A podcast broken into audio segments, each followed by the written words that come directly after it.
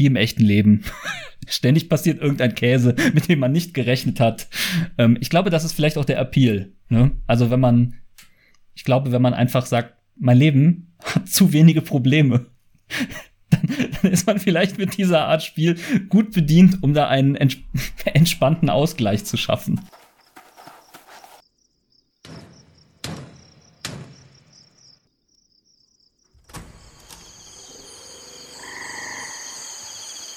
Willkommen im Tropenhaus. Wir lesen Bücher, schauen Filme, spielen Spiele und reden über alles, was uns daran auffällt. Folge 25. Das Entscheidungsbaummobile. Herzlich willkommen im Tropenhaus zu einer neuen Folge. Einmal mehr reden wir heute über Computerspiele und einmal mehr haben wir dazu einen sehr lieben Stammgast des Tropenhauses bei uns. Und das ist der Matthias. Hallo Matthias und willkommen zurück im Tropenhaus. Ist ein bisschen voller als letztes Mal. Hallo Angela, kein Problem. Ähm, ich bin es ja als Millennial gewohnt, mit wenig Raum auszukommen. Dies ist tatsächlich eher mehr Raum, weil das ist ja jetzt äh, sentient. Das heißt, das passt sich unseren, äh, unseren Umständen an. Oh. Und verändert sich je nachdem, wer zu Besuch gekommen ist. Das heißt, höchstwahrscheinlich sieht es jetzt hier so aus, wie, wie wir das jetzt gerade für eine Videospielfolge brauchen, voller Konsolen und Kabeln und. Okay, wow, das ist ja freaky. Ja, ja. Von daher, äh, Zeit und Raum und oben und unten spielen noch weniger eine Rolle als vorher, weil seit ein paar Folgen ist das Tropenhaus jetzt hat jetzt ein Bewusstsein. Da ist, da ist man fünf Minuten weg. Ne? Ja, genau. Du hast angefangen, äh, weil ich glaube, du warst der Erste, der dem Truppenhaus einen weiteren Raum angebaut hat. Das war die, die transdimensionale Besenkammer. Oh, was habe ich da denn losgetreten? Oh je. Ja, genau. sie gibt es immer noch. Da vorne steht sie. Ja, Matthias ist wieder zurück. Das heißt, wir werden heute über Videospiele sprechen. Über, ich sage immer Videospiele, das kriege ich nicht aus, das kriege ich nicht aus dem System raus. Äh, zeige damit mein Alter. Computerspiele, Konsolenspiele.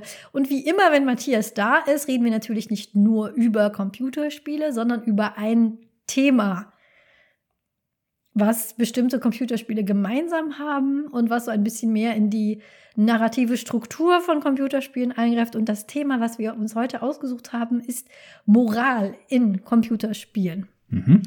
Es gibt Computerspiele, da, werdet, da wird der Spieler, die Spielerin dazu in mehr oder weniger freundlicher oder unfreundlicher Weise dazu gezwungen, bestimmte Entscheidungen zu treffen, die eine moralische Komponente haben.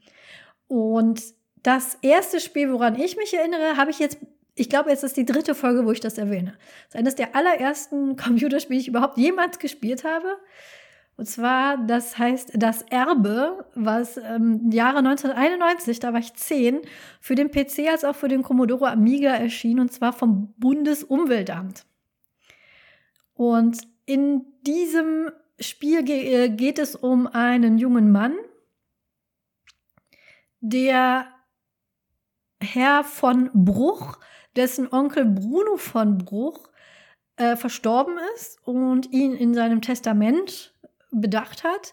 Und bei der Testamenteröffnung erfahren wir, dass wir neben drei Millionen Mark, D-Mark damals, die Älteren werden sich erinnern, das war mal eine Währung hier, eine marode heruntergekommene Villa namens Bröckelstein geerbt haben.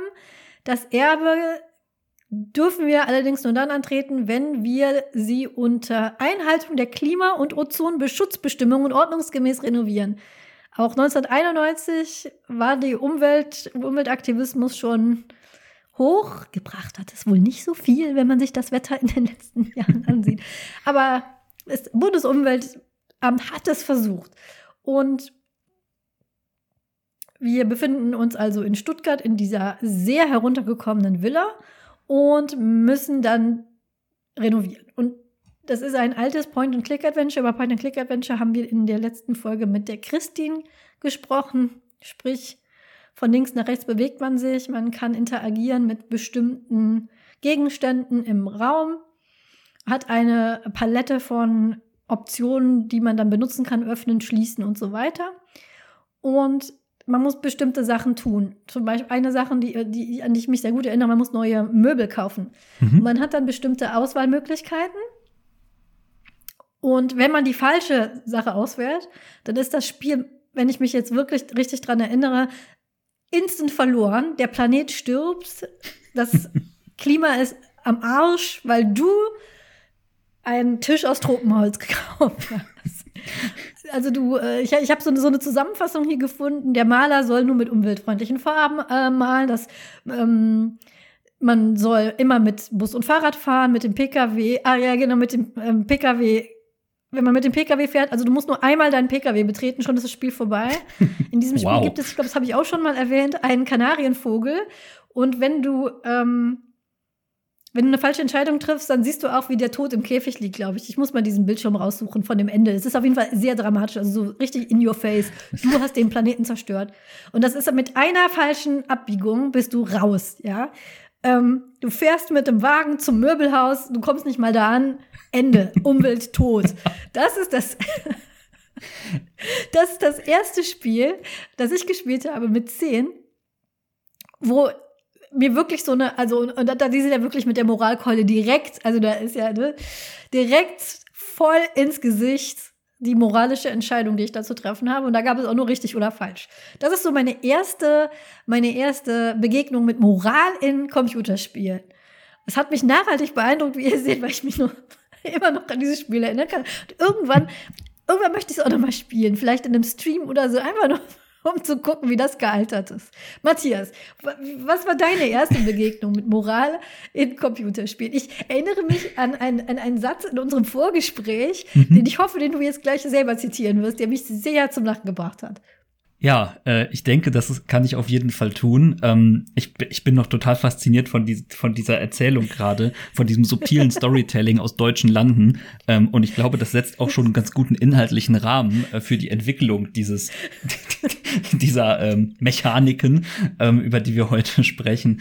Ähm, aber ja, ich habe ähm, damals als einfach als, als unschuldiges Nintendo-Kid angefangen und äh, dementsprechend äh, war, ich, äh, war ich natürlich äh, sowas überhaupt nicht nicht gewohnt. Ich kannte es, dass Mario von links nach rechts läuft. Ähm, und das war's. Das war einfach so, äh, die, er musste zur Zielfahne und es gab kein übergeordnetes äh, ähm, kein übergeordnetes äh, äh, Moralsystem oder irgendwas, was irgendwas beeinflusst hätte.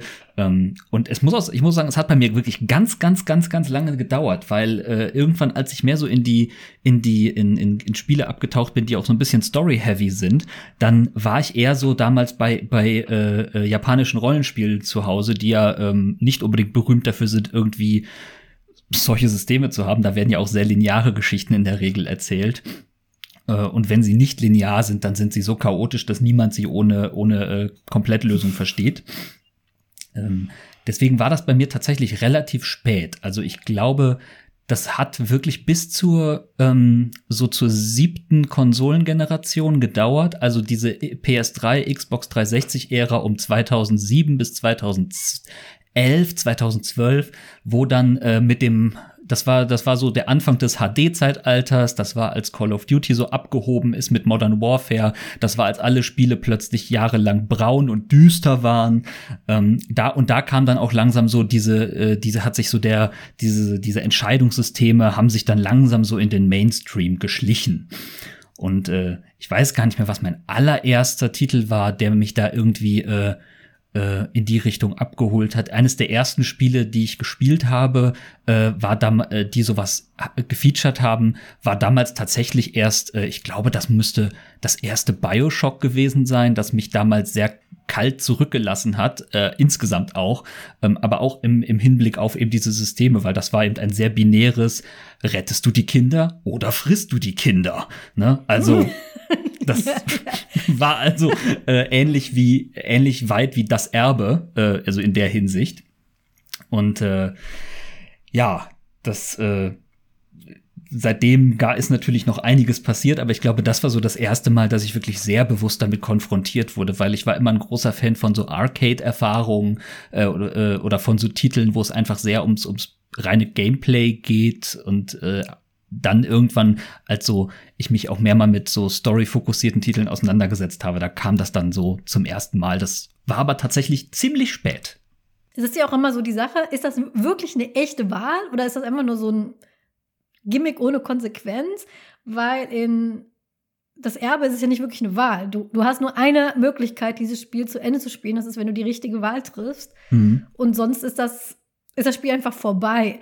So gesehen könnte man auch sagen, auch Super Mario rennt nicht nur von links nach rechts, weil Super Mario muss ja immer Prinzessin Peach retten. Wenn du sagst, das ist mir doch egal, lass die doch den Bowser heiraten und machst das Spiel einfach wieder aus, no. ist das ja so gesehen Ne? Link kann auch einfach wieder umdrehen und soll die Zelda sich halt selber retten. Mhm. Hast du ja als Spieler auch eine moralische Entscheidung getroffen, nur dann ist das Spiel für dich im Prinzip verschlossen.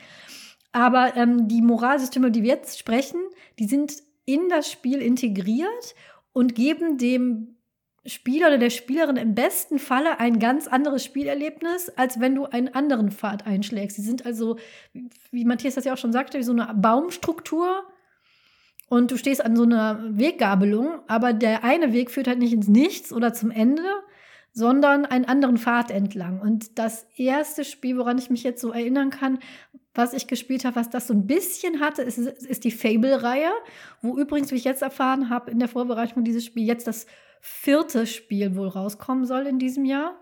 Ich muss aber gestehen, ich habe nur das allererste Mal angespielt. Und da hat es sich dann wirklich ähm, Fable ist ein ganz klassisches Adventure, sprich, du ziehst halt los, bist der Held, rettest Kätzchen, haust irgendwelche Monster kaputt. Und da schlägt sich das auch nieder in wie du aussiehst irgendwann. Also du wirst dann immer hübscher, ist natürlich auch komplett daneben. Ne? Je besser du moralisch bist, desto, desto hübscher wirst du. Und je schlechter deine Moral wird, desto fieser ist dein Aussehen. Und mit fies meinen wir immer dunkel mhm. und große Nasen und äh, so dämonisches Aussehen, was das alles für schlimme Implikationen haben, darüber ähm, können wir gerne mal, mal anders sprechen. Mhm. Aber das, also, also das, das, das muss ich wirklich noch mal, äh, da, an dem Punkt will ich wirklich noch mal festhalten, weil das ist wirklich so, wenn du in, in, im ersten Fable, wenn du, wenn du äh, einen, den guten Pfad verfolgst, dann wirst du wirklich ein White Dude mit Heiligenschein. Ja. Und wenn du einen bösen Pfad verfolgst, wirst du ein Brown Dude mit Teufelshörnern. Und Teufelshörnern ist, und krummer Nase. Ja, und es ist einfach, es ist wild. Ja.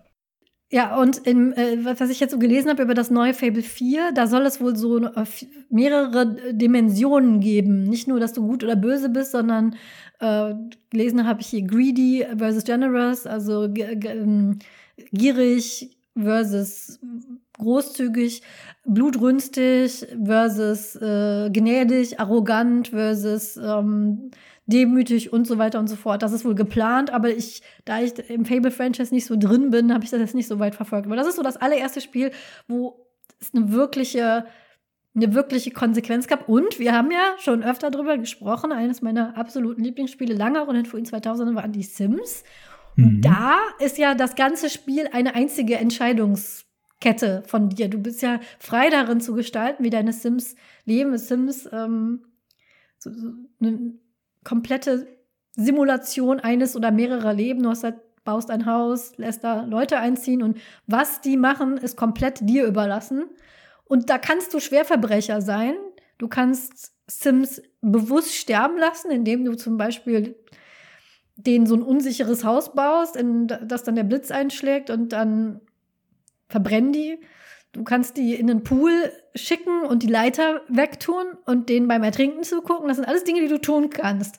Und die in dem Spiel mit, da, mit drin sind. Die sind erlaubt. Die sind nicht, da musst du dich nicht hacken für oder irgendwelche Mods einbauen. Das sind so die allerersten Spiele, wo ich das Gefühl hatte, dass es wirklich eine echte Spielkonsequenz hatte. Aber äh, noch weiter getrieben wird das ja in Spielen, wo du tatsächlich moralische Entscheidungen triffst, die echt wehtun. Mhm. Weil es ist ja relativ, ne, ähm, es ist ja relativ, sage ich mal, wie, wie, du sagst, ne, Kinder essen oder Kinder retten. wenn man jetzt neugierig ist, möchte man natürlich wissen, was passiert denn, wenn ich jetzt die Kinder esse. Aber tief im Inneren unserer Herzen würde ich jetzt mal behaupten, dass 99 Prozent der Leute, die uns jetzt hier zuhören, eigentlich schon eher die Kinder retten würden, genau. statt sie zu essen. Also Message an die 1 Prozent, die die Kinder lieber essen würden. Denkt vielleicht einfach noch mal drüber nach. Ganz genau. So war das eben ausgelegt. Du, du kannst natürlich böse sein, wenn du das denn möchtest, dann bist du eben böse. Mhm. Aber ich glaube, sowas spielt man dann eher, um halt alle, zum Beispiel alle Achievements abzuräumen oder eine Completionist ist ja so ein Ding. Ich bin kein Completionist, ich kann auch ein Spiel beenden mit 67,5 Prozent abgeschlossen. Mein ähm, sehr geschätzter Truppmauskollege Paul kriegt da einmal schon leicht Schweißausbrüche und ich glaube, du auch. Milde Aber, durchaus, ähm, ja milde. Worüber wir ja jetzt vor allem reden möchten, sind Spiele, wo diese Entscheidung gar nicht mal so einfach ist, wie im echten Leben ja auch. Es gibt ja sehr oft, dass wir vor einer Entscheidung stehen, die ist überhaupt gar nicht böse oder gut, sondern man, man, man weiß es vielleicht nicht, wenn man die Person noch nicht so richtig kennt, über die man da zu entscheiden hat. Oder es geht einfach sehr schnell und man muss sich da entscheiden. Oder ähm, es ist überhaupt nicht transparent, wozu denn meine Entscheidung jetzt führen würde. Und je komplizierter natürlich die Spiele wurden, je aufwendiger die Technik, weil natürlich muss in so ein Spiel dann so ein gesamter ähm, Entscheidungsweg mit eingebaut werden. So ein Spiel muss sich auch erstmal leisten können, dass ein Spieler, wenn er vor einer Entscheidung steht, Weg A oder Weg B geht und dabei quasi von der Qualität her dieselbe Spielerfahrung hat. Das muss ja auch erstmal zu schaffen sein. Und ähm, das sind so die Spiele, über die wir reden wollen. So Spiele, wo die Entscheidungen von einem abfordern, die einem sehr lange im Gedächtnis sind. Und was würdest du denn sagen, ist so das Spiel, wo du das erste Mal da wirklich standest und nicht direkt, okay, Kinder retten und äh, Kinder, Kinder essen mache ich später für den 100%-Run, sondern wo du wirklich da saßt und dachtest, hui, was mache ich denn jetzt? Da, da habe ich noch eine sehr, sehr äh, klare Erinnerung dran. Das war, äh, muss ich zu meiner eigenen Schande gestehen, äh, das ist sehr schlecht gealtert, aber damals, TM, ähm, als ich eine, äh, als ich ähm, da hatte ich, genau, das war mein erstes HD-Gaming-Erlebnis, glaube ich. Und zwar war das von, äh, von Quantic Dream, das Spiel Heavy Rain. Das war damals relativ erfolgreich, das kennen bestimmt auch einige. Und ähm, Heute ist das Kurz, worum es äh, da geht's im Prinzip um Familienvater. Sein Sohn wird entführt und er muss den äh, und es gibt einen Killer, der hat den Sohn wahrscheinlich entführt und er muss den finden und der Killer stellt ihm so komische Aufgaben, äh, die er erfüllen muss, so ein bisschen Saw-mäßig teilweise. Ähm, und es ist aber vom, von der Art her, wie man spielt, ist es halt wirklich so, ein, so eine Art Point-and-Click-Adventure, aber eben, äh, weil damals war der richtig heiße äh, Scheiß war äh, Quicktime-Events, das heißt eben sowas, wo man dann schnell irgendwie einen Knopf oder eine Knopferfolge drücken muss in einer Zwischensequenz, äh, um ein Ereignis auszulösen oder zu verhindern. Ähm, und das fiel halt genau in die Zeit und im Prinzip alles, was du jegliche, fast jegliche Interaktion in Heavy Rain ist ein ist ein zeitlich limitiertes Quicktime-Event in irgendeiner Form. Mhm. Ähm, Gerade bei Entscheidungen. Und ich muss sagen, da gab es so, so Situationen, ähm, äh, das war eines der ersten Spiele dieser Art, die ich gespielt habe. Und damals hat es mich echt, hat es mir echt den Schweiß auf die Stirn getrieben.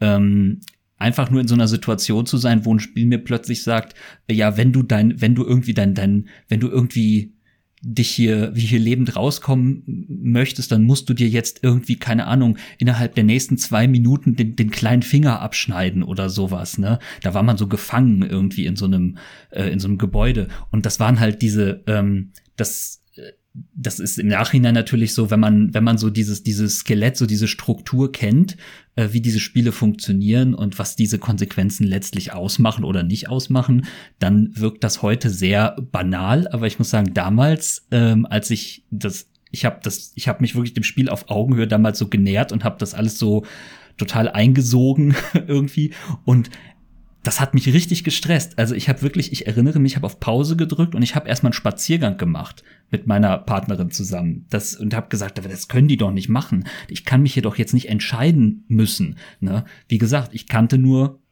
Super Mario quasi und Co. äh, ich war das nicht gewohnt, dass mir sowas abverlangt wird. Ähm, und das war, das war so wirklich so die, die, die erste, ähm, in Anführungszeichen, also es war auch nicht wirklich eine nuancierte Entscheidung, aber es war halt nicht so ein ganz klares, ja, was ist denn jetzt richtig? Oder gibt es vielleicht eine alternative Lösung? Weil wenn man mir zwei Minuten Zeit gibt, dann kann ich mich ja vielleicht auch im Raum umsehen. Vielleicht kann ich ja irgendwie aus der Nummer rauskommen, ohne das tun zu müssen. Ne? Ähm, das, das, das fand ich äh, schon irgendwie richtig krass damals. Ja. Und äh, ansonsten gibt's natürlich, ähm, weil du hast ja auch Sachen angesprochen, die, wo, wo ähm, Auswirkungen von Entscheidungen nicht sofort sichtbar sind. Ähm, da kann man natürlich auch über den damaligen Erfolg der, äh, der Telltale-Spiele damals noch reden. Also so, keine Ahnung, von äh, Walking Dead war ja ganz groß, die Adaption, die die davon gemacht haben. Ähm, äh, das, das gab es ja immer dieses, das ist ja mittlerweile auch schon ein, ein so ein bisschen ein Treppenwitz von wegen äh, äh, XY will remember this, wenn man irgendeine Entscheidung trifft. Ähm, und ja, äh, das, das, das waren auch so, das war so gerade undurchsichtig genug. Und wenn man dann irgendwann wusste, na ja, eigentlich sind das nur so, so, so Zweige, so narrative Zweige, die sich aufmachen und die sich vielleicht auch irgendwann wieder schließen. Und es gibt wirklich nur im Endeffekt ein, zwei große Entscheidungen und der Rest ist so, so ein bisschen huppi-duppi, also da ändert sich vielleicht mal eine Kleinigkeit, aber nicht wirklich was, aber wenn man das nicht weiß und das wussten die Leute damals nicht, weil das war in der Form waren das noch relativ, ein relativ neues Phänomen im, im Mainstream-Gaming, ähm, auch wenn es natürlich solche, solche Ambitionen schon viel früher gab. Ähm, das war damals wirklich, äh, ja, das war echt spannend, da, dann plötzlich vor solchen äh, Entscheidungen zu stehen. Ähm, Heavy Rain ist ne, quasi ein Psychothriller, interaktiver, hat damals wirklich auch für viel Aufmerksamkeit gesorgt. Ich habe das relativ spät, weil ich im Vorgespräch hatten wir uns kurz darüber unterhalten, was so unsere Arten zu spielen auf was für eine Hardware ist. Und wir haben festgestellt, dass Matthias ein Sony-Nintendo ähm, Spieler ist, sprich PlayStation und Nintendo Konsolen sind so sein Hauptding. Bei uns ist die Haupthardware, auf der wir spielen, ein immer weiter aufgerüsteter Gaming-PC. Und dazu meistens die aktuelle Nintendo-Konsole. Wir haben irgendwann aufgehört, Xbox und Sony zu kaufen, irgendwann schlicht auch aus Budgetgründen. Und dann ähm, haben wir aber auch festgestellt, dass mich und mein Mann die Titel, die auf der Xbox und auf der PlayStation rauskamen, auch weniger interessiert haben als die PC-Titel. Und daher werden wir dabei, dabei wohl auch bleiben, weil auch immer mehr von den, wir spielen recht viele Indie-Games, die werden jetzt auch auf der Switch geportet und die A-Klassiker ähm, haben so eine Tendenz jetzt doch, auch wenn es dauert, manchmal ein paar Jahre, manchmal ein paar Monate als PC-Port herauszukommen. Und wir sind geduldig und haben eine lange Liste von Spielen, die hier noch rumliegen.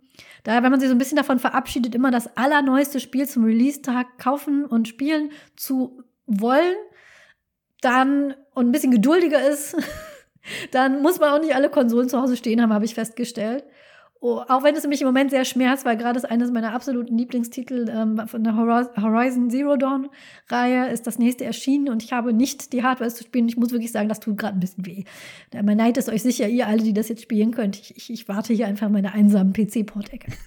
Äh, es, es ist ja mittlerweile auch, man, wir leben ja in einer durchaus sehr äh, angenehmen Zeit, was so Multiplattform-Releases angeht. Also es gibt ja immer diese häufig mal diese Zeitexklusivität bei Titeln, aber ähm, auch damit, dass Sony jetzt zum Beispiel den Weg gegangen ist, zu sagen, wir portieren unsere großen Nummern auf, auch auf dem PC mit etwas Verzögerung. Also man kann schon mit, mit, mit heutzutage mit weniger Hardware deutlich mehr vom, vom gesamten Verfügbarkeits Spektrum irgendwie abdecken. Ne? Also das ja. war früher wirklich noch echt wilder mit diesen Exklusivgeschichten. Ich meine, die einzigen, die sich halt wirklich noch äh, extrem gegen sowas sträuben, ist natürlich Nintendo. Die, die, die spielen so ihr eigen, ihre eigene Strategie, was das angeht, und setzen da natürlich auch auf diese, auf einfach die äh, Nutzerbindung, sage ich mal ganz kühl. Ähm, auch erfolgreich natürlich, muss man sagen, wenn man sich die, die Switch-Zahlen so anguckt. Aber ja, ähm, also ich habe ich hab tatsächlich ja auch immer mal wieder versucht, was am PC zu spielen, aber es fühlte sich immer an, als wäre ich, als würde ich auf der Arbeit gerade faulenzen.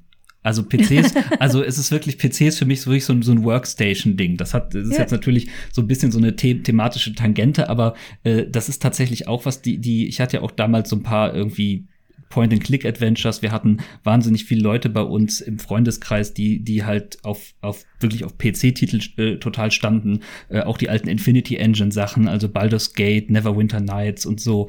Und äh, ich habe da immer versucht reinzukommen und auch mal auf irgendwie na, so LAN-Partys mit dabei zu sein, als die, als die gerade so super angesagt waren. Aber das fühlte mich, es fühlte sich tatsächlich immer eher an wie, äh, ja, ich, ich müsste hier eigentlich gerade arbeiten aber ich, ich, aber ich tue es nicht und, und spiele stattdessen. Ähm, und früher konnte man ja auch noch nicht irgendwie so einfach Gaming Controller, also Konsolencontroller an einen PC anschließen.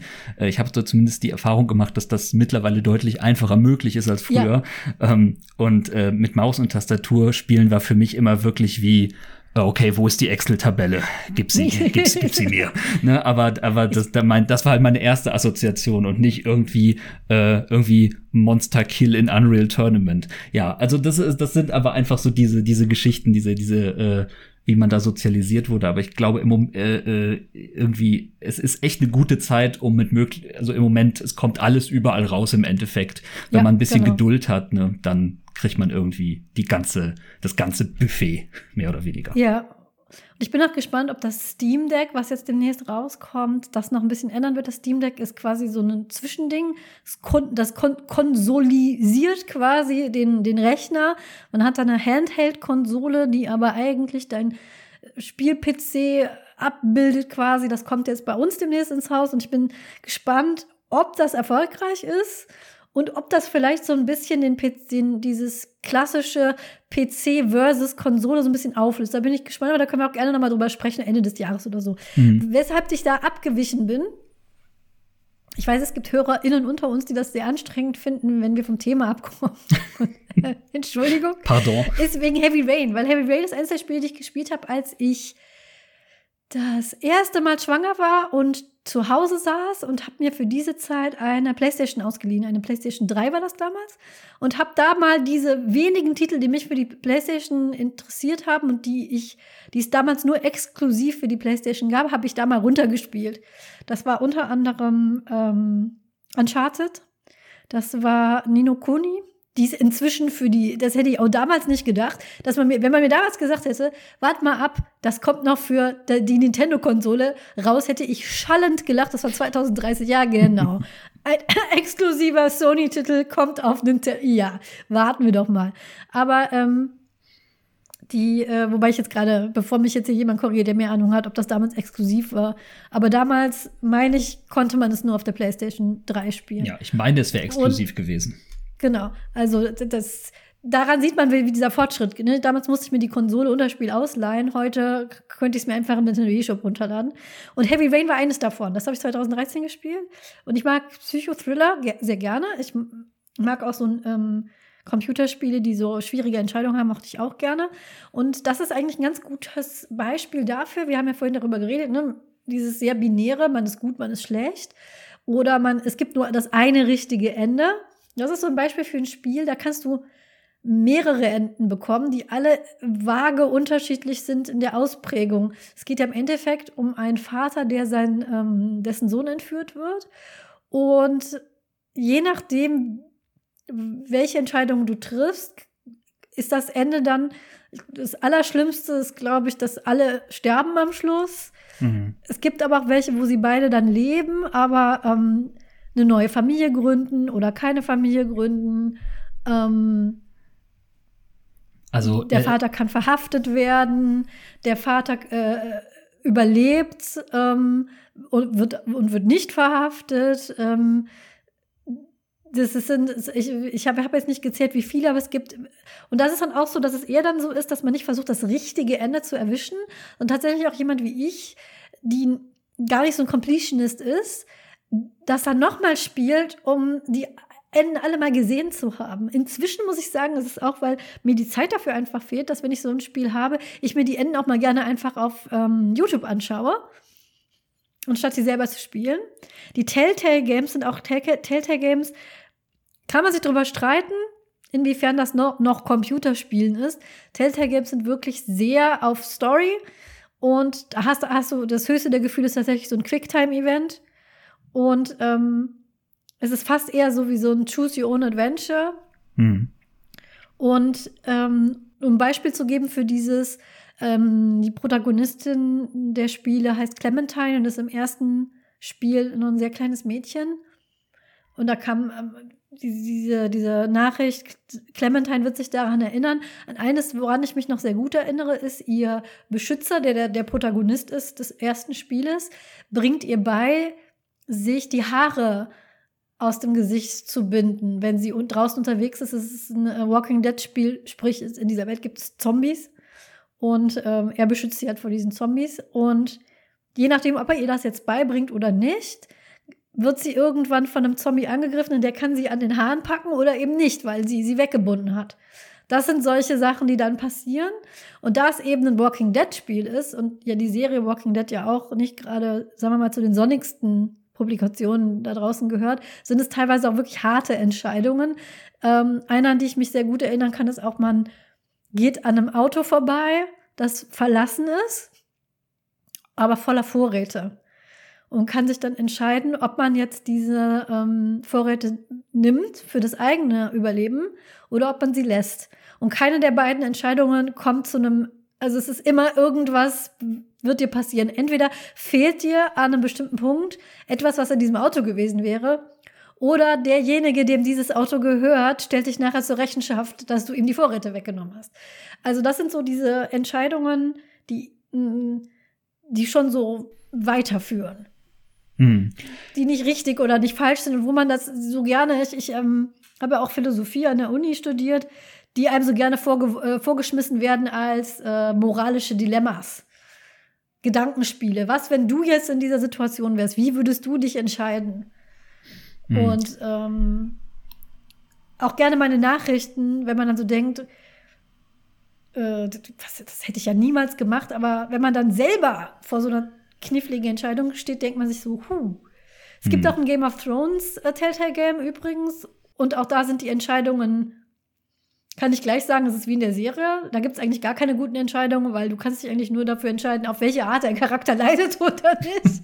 Aber du kannst nie, ja, wenn du gerade denkst, so wenn ich das jetzt so mache, dann, dann wird sie aber glücklich. Nein, sie wird nie glücklich. Sie wird immer nur unglücklich auf verschiedene Arten und Weisen. Aber ja, das direkt, also Heavy Rain kann ich mir vorstellen, das direkt als erstes, das haut schon rein. Also von ja. Super Mario zu Heavy Rain. Ja, das war auf jeden Fall ähm, nicht, vielleicht nicht der, der beste Start, den man da erwischen konnte. Ähm, du hattest ja auch schon beschrieben, dass man bei diesen Entscheidungen, dass die häufig so ein bisschen als so diese Gotcha-Situation dargestellt wurden, hm, wo man dann halt, äh, wo es dann vielleicht kein richtig oder falsch gibt. Oder man sagt, hey, du denkst vielleicht, du bist moralisch überlegen, weil du dich so und so entscheiden würdest, aber was ist jetzt, wenn es wirklich um was geht für dich? Ne? Also im im erzählerischen Sinne, ne? Klar. Ähm, und das ist halt sowas, wo, auch, wo es auch in den letzten Jahren durchaus so, so einen gewissen Backlash gab oder auch was dann negativer rezipiert wurde als zu der Zeit, wo es so populär war, ähm, wo Leute dann, also wo, wo, die, wo, wo sag ich mal, die, die, der kulturelle Diskurs so ein bisschen in die Richtung gegangen ist, dass man sagt, ja, ähm, aber dieses, diese, äh, diese Trolley-Problem Geschichten äh, haben die jetzt, sag ich mal, haben die außer diesem, diesem Thrill, den man dann irgendwie empfindet in der Situation selber, haben die irgendwie einen inhärenten Wert oder Reiz oder sind das letztlich auch nur wieder diese äh, binären Entscheidungen, ähm, die man trifft, nur halt sie sind in irgendeiner Form äh, maskiert, was sie dann natürlich auch wiederum noch frustrierender machen kann, wenn ich überhaupt nicht weiß, was ich da auslöse und dann irgendwann zehn Stunden später so down the road äh, äh, beißt mir das dann irgendwie in den Po, äh, dann ist das natürlich auch irgendwie so ein Gefühl, dass ich sage, ja, aber gut, woher hätte ich denn das wissen sollen? Ne? Ähm, und da muss man, glaube glaub ich, mh, ziemlich behutsam vorgehen, äh, damit man dann nicht so eine gewisse, ähm, also man muss so eine gewisse Balance halten, dass man sagt, okay, ähm, man, man möchte natürlich ähm, die äh, die SpielerInnen irgendwie auch begeistern mit dieser Möglichkeit, mit dieser Breite an Optionen, die man hat.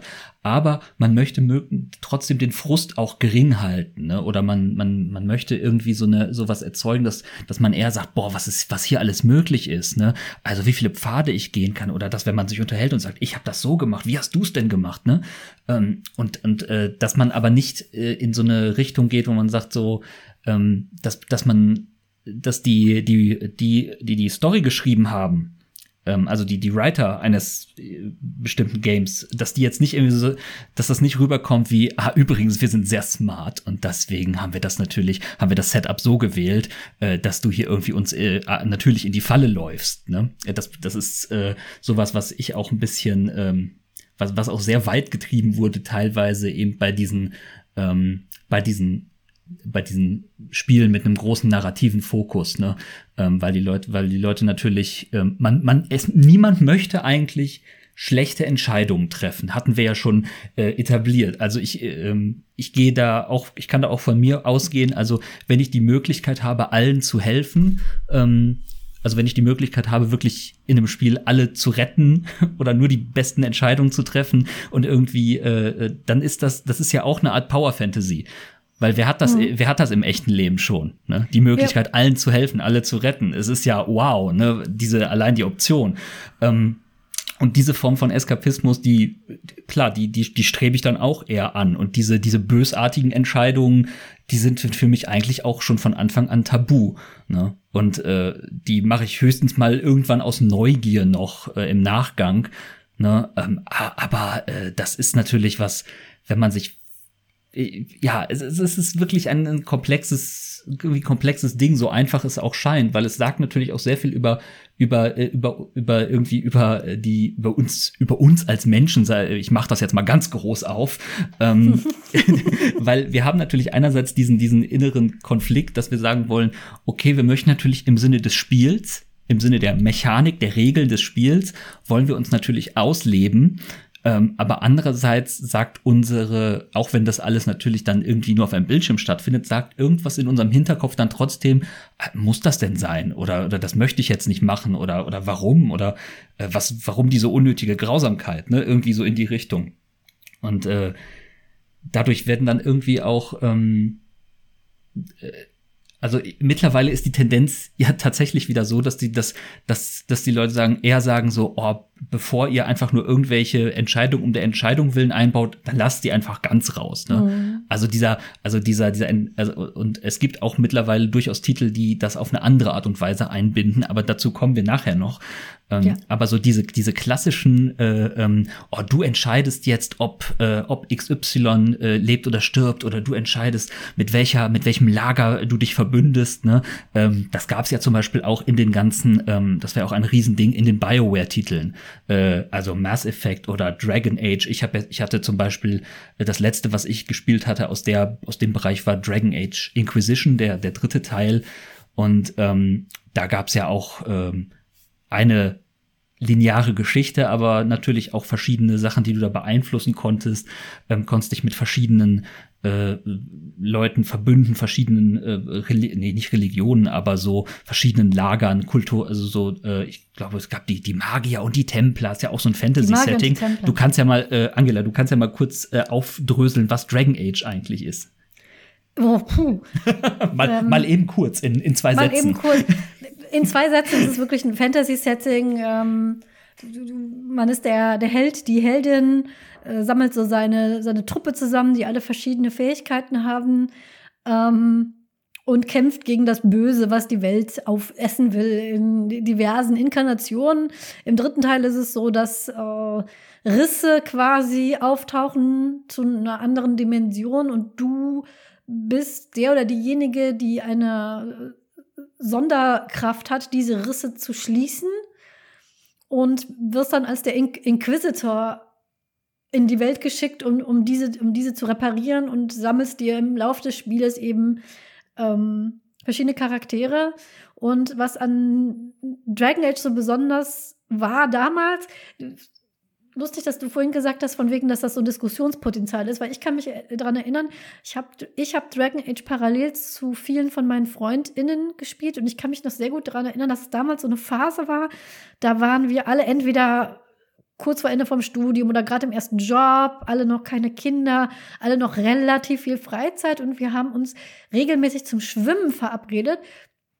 Und wir haben dann immer in den Pausen zwischen so ein paar ähm, Bahnen schwimmen und immer sehr lebhaft über Dragon Age. Und also es war wie, als würde man heute über die nächste Folge der Serie reden. Damals haben wir uns wirklich über Dragon Age unterhalten, weil das so viel Potenzial an Auswahlmöglichkeiten gab. Zum Beispiel die Leute, die du um dich geschart hast, mit denen konnte man sich anfreunden.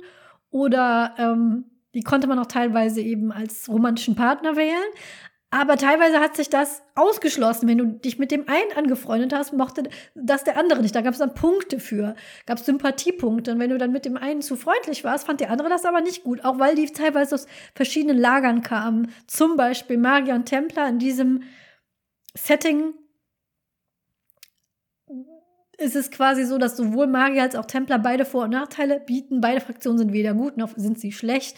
Beide haben ihre äh, Risiken, wenn man sich mit denen verbündet.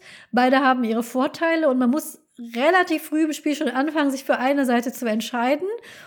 Man verliert auch permanent Freundschaften dadurch. Also es gibt keinen, darauf komme ich dann auch später gleich nochmal bei einem anderen BioWare-Spiel zurück. Es gibt keinen Weg, wo du nicht irgendwen vor den Kopf stößt, irgendeine Möglichkeit verlierst. Ähm, in Spielkonzepten heißt das permanently missable content. Sprich, wenn du an etwas vorbeiläufst und etwas nicht tust, und dann kannst du aber später nicht nochmal zurück und es nachholen. Und da muss man sich dann auch erstmal mit abfinden, gerade wenn man so ein Completionist ist, glaube ich, oder wie, wie ich. Ich möchte auch immer alles, ich bin zwar kein, ich muss jetzt alle 100 Sterne gefunden haben und jedes einzelne Quartal äh, der, der Karte erforscht haben, aber so, ich möchte schon irgendwie doch das meiste mitnehmen. Und dann zu wissen, dass man sich jetzt gerade so einen Weg für immer verbaut, fand ich immer sehr schwierig. Und dafür bin ich auch schon bestraft worden. Dazu dann gleich mehr. Ich habe eine wissenschaftliche Arbeit über Moral in Videospielen gefunden, die so Kategorien grob auflistet, wo diese Entscheidungen reinfallen. Eine dieser Kategorien ist tatsächlich ähm, In-Group Loyalty. Wem, wem schließe ich mich an, wem nicht? Andere, die sie hier auflisten, ist äh, Harm Care, das klassische Kinder essen oder Kinder retten. Fairness, äh, Reciprocity, ähm, also äh, Gerechtigkeit sozusagen, kann man, man kann sich die eigene Tasche voll machen, man kann dafür sorgen, dass es anderen Leuten besser geht, man kann, kann für, für Gerechtigkeit in der Spielwelt sorgen. Purity, Sanctity, also ist man der pure Held oder verfällt man irgendwelchen Lastern in Dragon Age, kann man zum Beispiel, je nachdem, mit wem man sich da anbändelt, kann man da durchaus verfallen irgendwelchen Hexen, die einen dann in, in düstere Entscheidungen reinmanövrieren, wenn man sich mit denen einlässt. Liberty, Oppression, vielleicht später nochmal über ein Spiel reden, was äh, zum Beispiel in Diktaturen spielt, ob man dann jetzt diese Diktatur untergräbt oder ob man der Diktatur folgt. Das sind so Kategorien, die da auflistet, neben den klassischen Killspare, die man ja eigentlich immer hat. Nur in den meisten Spielen wird einem nicht die Wahl gelassen, dass man einfach mal die Gegner nicht umbringt. Weil das muss man, das kommt man nicht weiter. Zu BioWare wollte ich noch sagen, es gibt von BioWare auch ein um, ähm, Science-Fiction-Setting. Da spielt das Spiel Mass Effect drin. Und da ist mir das das erste Mal begegnet, dass meine Strategie, dass ich möglichst alles mitnehmen will und möglichst balanciert entscheiden will, so richtig in den Hintern gebissen hat. Mm, Mass Effect hat ein ähm, System, das nennt sich Paragon und Renegade. Und je nachdem, welche Entscheidungen du in dem Spiel triffst, auch welche Dialogoption du triffst, kannst du immer eine neutrale Option wählen und in manchen Dialogen kannst du Paragon und Renegade wählen. Du bekommst Punkte dafür, die das wiederum auch freischalten. Das heißt, bestimmte Dialogoptionen stehen dir später nur frei, wenn du einen hohen Paragon oder einen hohen Renegade-Score hast. Paragon Renegade kann man so ganz grob, so ein bisschen wie Allianz und Rebellen weder jetzt das eine ist weder gut noch schlecht. So ein bisschen, mm, wer Star Trek guckt, Marquis und Föderation oder die, ähm, es ist jetzt nicht so Resistance und Hitler-Regime eher nicht, sondern eher, die einen sind eher so linientreu und ein bisschen militaristisch und die anderen sind eher rebellisch und gehen dafür aber halt auch mal über Leichen.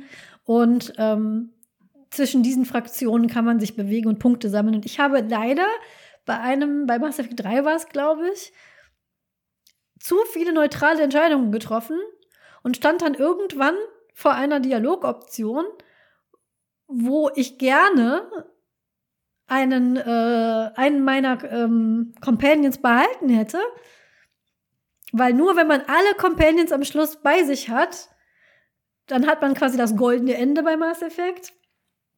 Dazu muss, dazu muss die ganze Crew noch am Leben sein oder bei dir, dass du keinen verschrecken, verschreckst. Ein bisschen anders als bei, bei Dragon Age, wo das ja durchaus eingebaut ist, dass du jemanden irgendwann verschreckst. Und ich konnte aber nicht, weil ich hatte nicht genug Paragon-Punkte. Ich habe so balanciert gespielt, dass diese zwei Optionen, Paragon und Renegade, waren für mich ausgegraut, weil ich nicht genug Punkte gesammelt hatte und damit war mir der äh, Crewmate verloren ab dem Punkt und das wollte ich aber gar nicht. Das hat mich dann wirklich, das hat mich, das hat mich geärgert, so, weil BioWare hat damals schwer Werbung damit gemacht bei Mass Effect, das wäre so frei in der Entscheidung das, das Schicksal der Galaxie liegt in deinen Händen. Es ist komplett dir überlassen, wie du das willst. Aber es stimmte einfach gar nicht, weil das hat dich in eine Richtung gezwungen. Entweder Paragon oder Renegade. Du konntest nicht so ein Mix aus beiden. Das hat das Spiel nicht zugelassen. Und das hat mich damals am Mass Effect 3 ganz besonders gestört. Das Ende, weil es auch große Kontroversen äh, hervorgerufen hat, so sehr, dass sie es teilweise noch geändert haben nach Release ist, dass es am Schluss dann doch darauf hinauskam, dass es im Prinzip Tür A, Tür B oder Tür C war. Also alle diese angeblichen ausfasernden Entscheidungsbäumchen haben sich am Schluss dann doch wieder in A, B und C. Also die, ähm, es war so diese Zeit, als äh, es ganz modern war, den Spielern vorzugaukeln, dass sie alles frei entscheiden können, aber das haben die Spiele damals noch nicht so wirklich hergegeben und inzwischen, wie Matthias ja auch schon sagte, ist eher die Tendenz zu versprecht doch gar nicht, was ihr gar nicht halten könnt. Wir, wir, wir brauchen das auch gar nicht. Immer diese Entscheidungen, diese moralischen, äh, dieses moralische Dilemma. Es ist völlig okay, dass wir einen Charakter spielen, der moralisch in eine bestimmte Richtung geht. Wir sind ja dazu da, dass wir diesen Charakter spielen möchten, der ja mit einem bestimmten, der schon mit so einem bestimmten Mindset kommt. Und dass wir aus einem Verbrecher jetzt, jetzt keinen äh, Engel machen, nur damit wir möglichst viele Entscheidungen treffen, das ist schon in Ordnung so. Also das hat sich mhm. schon so ein bisschen gewandelt. Aber damals war das so in diesen Zeiten, wo, wo, wo Mass Effect 3 rauskam, ein ganz großes Ding. Die Spieler sollten möglichst viel frei entscheiden können. Und dementsprechend nach hinten los ging das dann. Genau, also wenn man da so im Nachhinein draufschaut mit diesen ganzen Versprechen, die da gemacht wurden, was natürlich auch teilweise technisch einfach gar nicht drin war. Also allein schon, wenn man jetzt mal von dem vom erzählerischen weggeht und wirklich rein ins äh, in, ins Technische geht und sagt, oh, was für, was für Arbeitsstunden dahinter stecken würden, wirklich jede kleinste Entscheidung so zu berücksichtigen. Ähm, das war, also das ist heute noch unrealistisch äh, in, einem, in einem großen, in einem richtig großen Umfang und war es damals erst recht. Ähm, das, und gerade wenn man dann im, im Nachgang schaut auf diese, auf diese Hochzeit dieser, dieser klassischen, äh, ich nenne es einfach mal gut-böse Systeme, weil darauf lief es irgendwie immer hinaus am Ende, ähm, äh, die dann wirklich dich sehr stark in eine Richtung gedrückt haben und wo dann auch diese, äh, diese ganzen Verzweigungen sich zum Ende hin wieder geschlossen haben, äh, weil im Endeffekt, die hatten ein cooles Finale geplant und es kann doch nicht sein, dass wir jetzt noch äh, äh, sieben weitere coole Finales irgendwie schreiben müssen. ähm, weil da haben wir die Zeit und das Budget nicht mehr für. Und das passt vielleicht auch gar nicht auf die Disk. und ähnliche äh, Echtwelt-Herausforderungen abseits äh, des, des, des Writings dann. Ähm, genau, und mittlerweile gibt es natürlich auch äh, äh, Versuche oder gab es schon Versuche, das, ähm, das etwas anders zu interpretieren. Ähm, als du gerade sagtest, du hast zu viele neutrale Punkte gesammelt, da musste ich direkt denken an ein, an ein der, ein, ein, so, also das größte Hit, Überraschungshit-Rollenspiel der letzten Jahre, nämlich Disco Elysium. Äh, dazu können wir gleich noch kurz mehr sagen. Also das spielt in einem, spielt in einer, ähm, in einer Stadt, in einer etwas heruntergekommenen Stadt nach einer, nach einer, ja, nach einem kleinen Bürgerkrieg oder nach einer Rebellion, nach einem Aufruhr und es ist alles äh, ziemlich schäbig und es ist auch ein sehr politisches Spiel. Also es interpretiert so dieses klassische Pen and Paper ähm, Skill. Äh, ich mache meinen Wurf und macht den Check, so dieses System interpretiert es eben äh, einerseits sehr äh, psychologisch, weil du halt verschiedene mentale Tendenzen hast in deinen Protagonisten. Ne? Also entweder, also er, der, der wacht am Anfang auf, der weiß nicht, wer er ist, und dann kannst du dich halt entscheiden. Möchtest du, du stellst fest, du bist irgendwie ein Polizist, so irgendwie, ne? Und dann kannst du dich halt entscheiden, möchtest du irgendwie so ein, so ein Rockstar-Cop werden oder möchtest du einfach komplett verlottert durchs ganze Spiel laufen oder wirst du vielleicht noch Hardcore-Kommunist oder ähm, entwickelst du doch Sympathien für den Faschismus, damit du einfach vielleicht an der Tür schnell, an, an, an einem Hindernis schneller vorbeikommst, am faschistischen Türsteher, der dich nur vorbeilässt, wenn du mit seiner Ideologie übereinstimmst. Ne? Also so die, also das ist wirklich ein Spiel, das diese, ähm, das diese Art von Entscheidungen sehr revolutioniert hat, weil es hat auch kein Kampfsystem in dem Sinne. Es lebt wirklich komplett von von äh, Dialogen, von Entscheidungen, von von Skillchecks äh, in diese Richtung und da musste ich halt dran denken, weil es hat halt auch, ähm, du bekommst, wenn du zu viele, wenn du zu sehr versuchst, alle zufriedenzustellen, bekommst du den Titel The World's Most Laughable Centrist und das ist äh, einfach, ja, das ist ein schöner Kommentar auf eben diese, äh, diese, diese Systeme, wie es sie gab und natürlich auch dann so ein kleiner, kleiner Wink an die SpielerInnen, um mal zu sagen, so, hey, ähm, das ist nicht die Art von System, in der wir uns hier bewegen. Also vielleicht überdenkst du das noch mal. Kann ich übrigens nur allen, allen ans Herz legen, dieses Spiel zu spielen. Ähm, das ist wirklich eines der tiefgreifendsten Spiele, die ich je gespielt habe.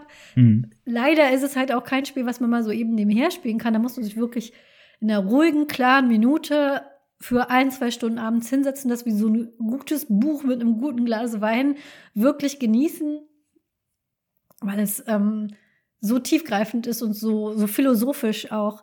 Man muss sich erst dran gewöhnen, weil es sehr Text ist, es auch sehr textlastig, man muss sehr viel lesen. Mhm. Und auch diese Entscheidungsbäume beziehungsweise die Skills, wie Matthias ja auch beschrieben hat, sind ganz anders. Man ist das ja so gewohnt, ne? So, äh, ich, äh, wenn man jetzt Grand Theft Auto zum Beispiel nimmt, ich gehe jetzt ins Fitnessstudio und dann kommt er mit den Muckis raus und dann kann ich die schwer, dann kann ich schneller rennen da ist es wirklich so, so dass man so ähm, moralische, moralische, die, die, die Fähigkeit, moralische Entscheidungen zu treffen, zum Beispiel, ausbauen kann oder die, die, äh, die Fähigkeit, sich selbst zu belügen.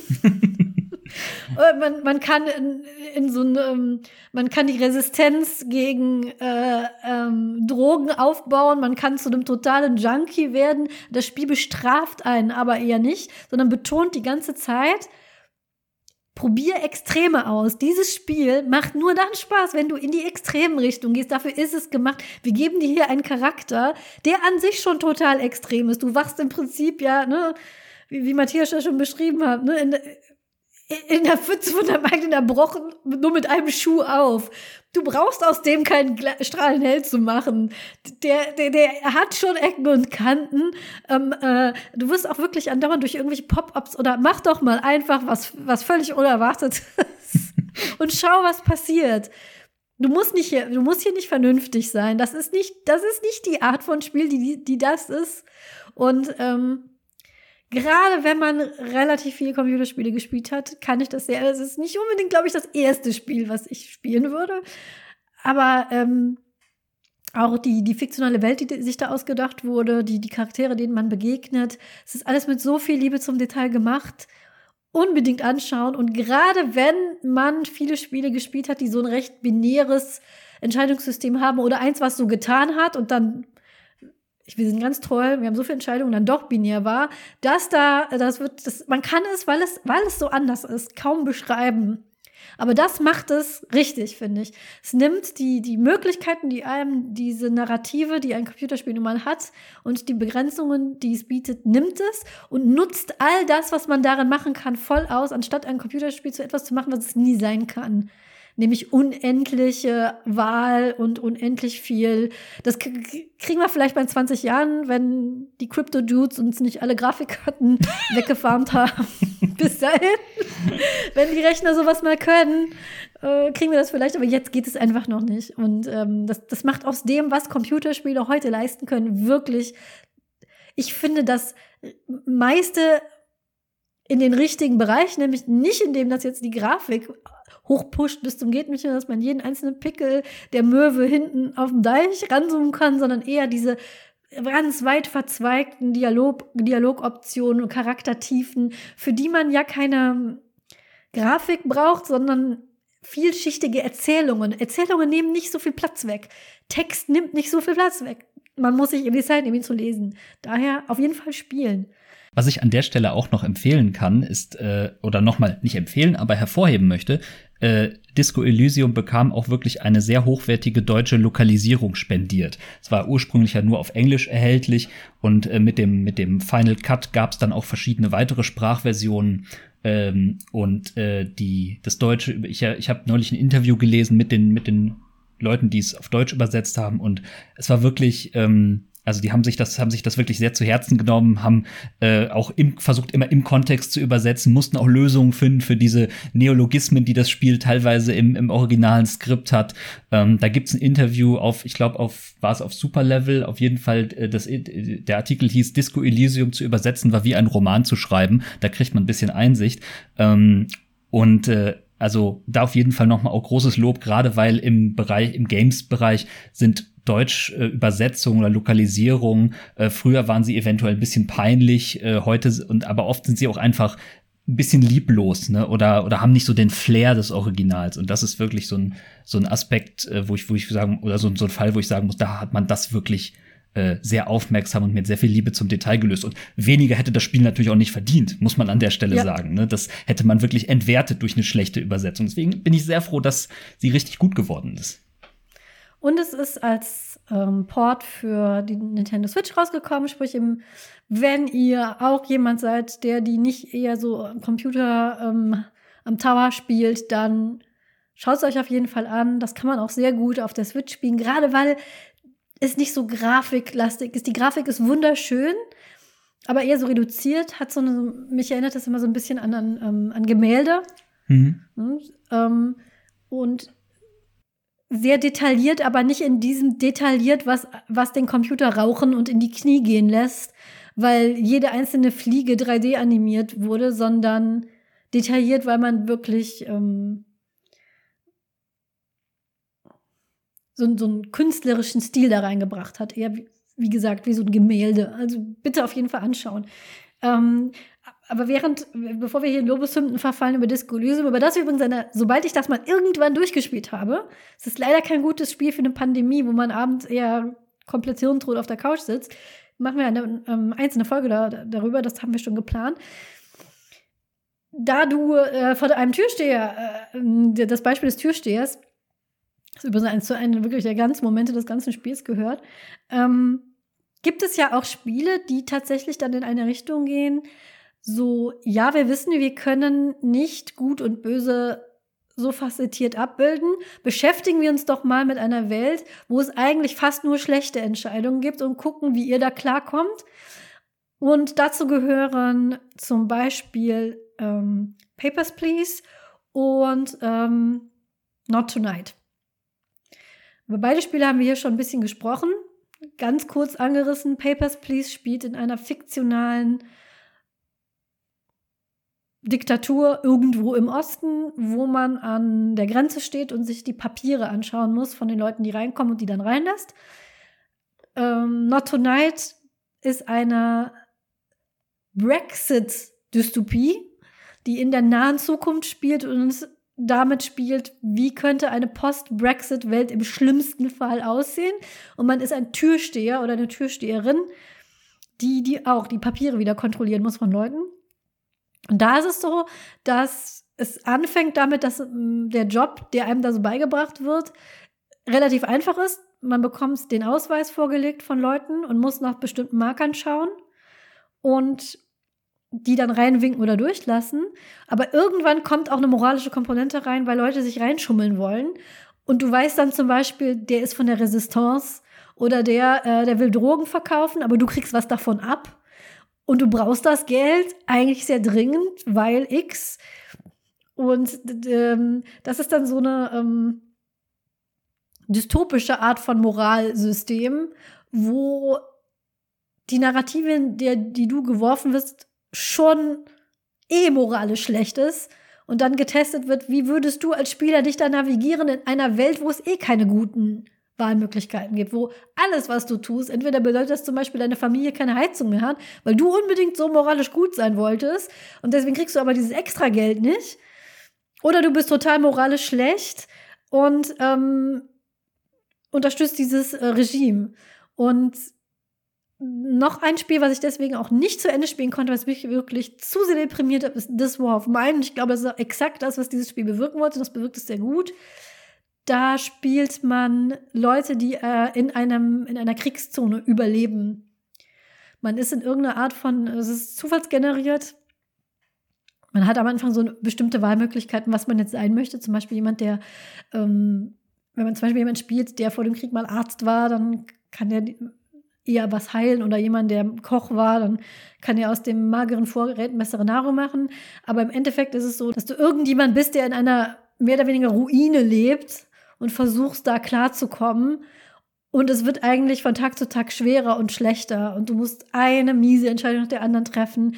Nimmst du das jetzt, wagst du es da reinzugehen und riskierst es angeschossen zu werden, obwohl du zu Hause schon keine, weißt, du hast keine Bandagen mehr. Aber wenn du das jetzt nicht mitnimmst, verhungert einer deiner Mitbewohner. Und ähm, ich weiß nicht, wie dieses Spiel endet, weil ich es nie zu Ende gespielt habe, weil diese, das ist wirklich die, die moralischen Entscheidungen, die man da treffen muss, sind nur mies oder anders mies. Und macht einem mit einer wirklich brutalen Härte klar, dass es Menschen gibt, die in einer Welt leben, wo es nur schlimme Entscheidungen gibt und wo egal was du machst, auch wenn du versuchst, das Beste daraus zu machen, dein Leben sukzessive immer schlechter wird. Das macht dieses Spiel wirklich sehr gut und daher habe ich es noch nicht zu Ende gespielt, weil es war mir einfach zu deprimierend. Ich habe den Luxus, mich da rauszuziehen. Das haben andere Leute leider nicht. Äh, aber ich, ich konnte irgendwann nicht mehr. Nur, nur noch entscheiden, stirbt jetzt mein Mitbewohner, sterb ich oder ja. Also das ging mir also ähnlich. Ich hatte es an, ich hatte es mal auf einer, als Demo damals auf einer Messe gesehen und dachte mir so, oh, oh, oh, das ist ja niederschmetternd, was ich da, was ich da tun muss. Und äh, ich weiß nicht, ob ich das die ganze, über die ganze Laufzeit durchhalte.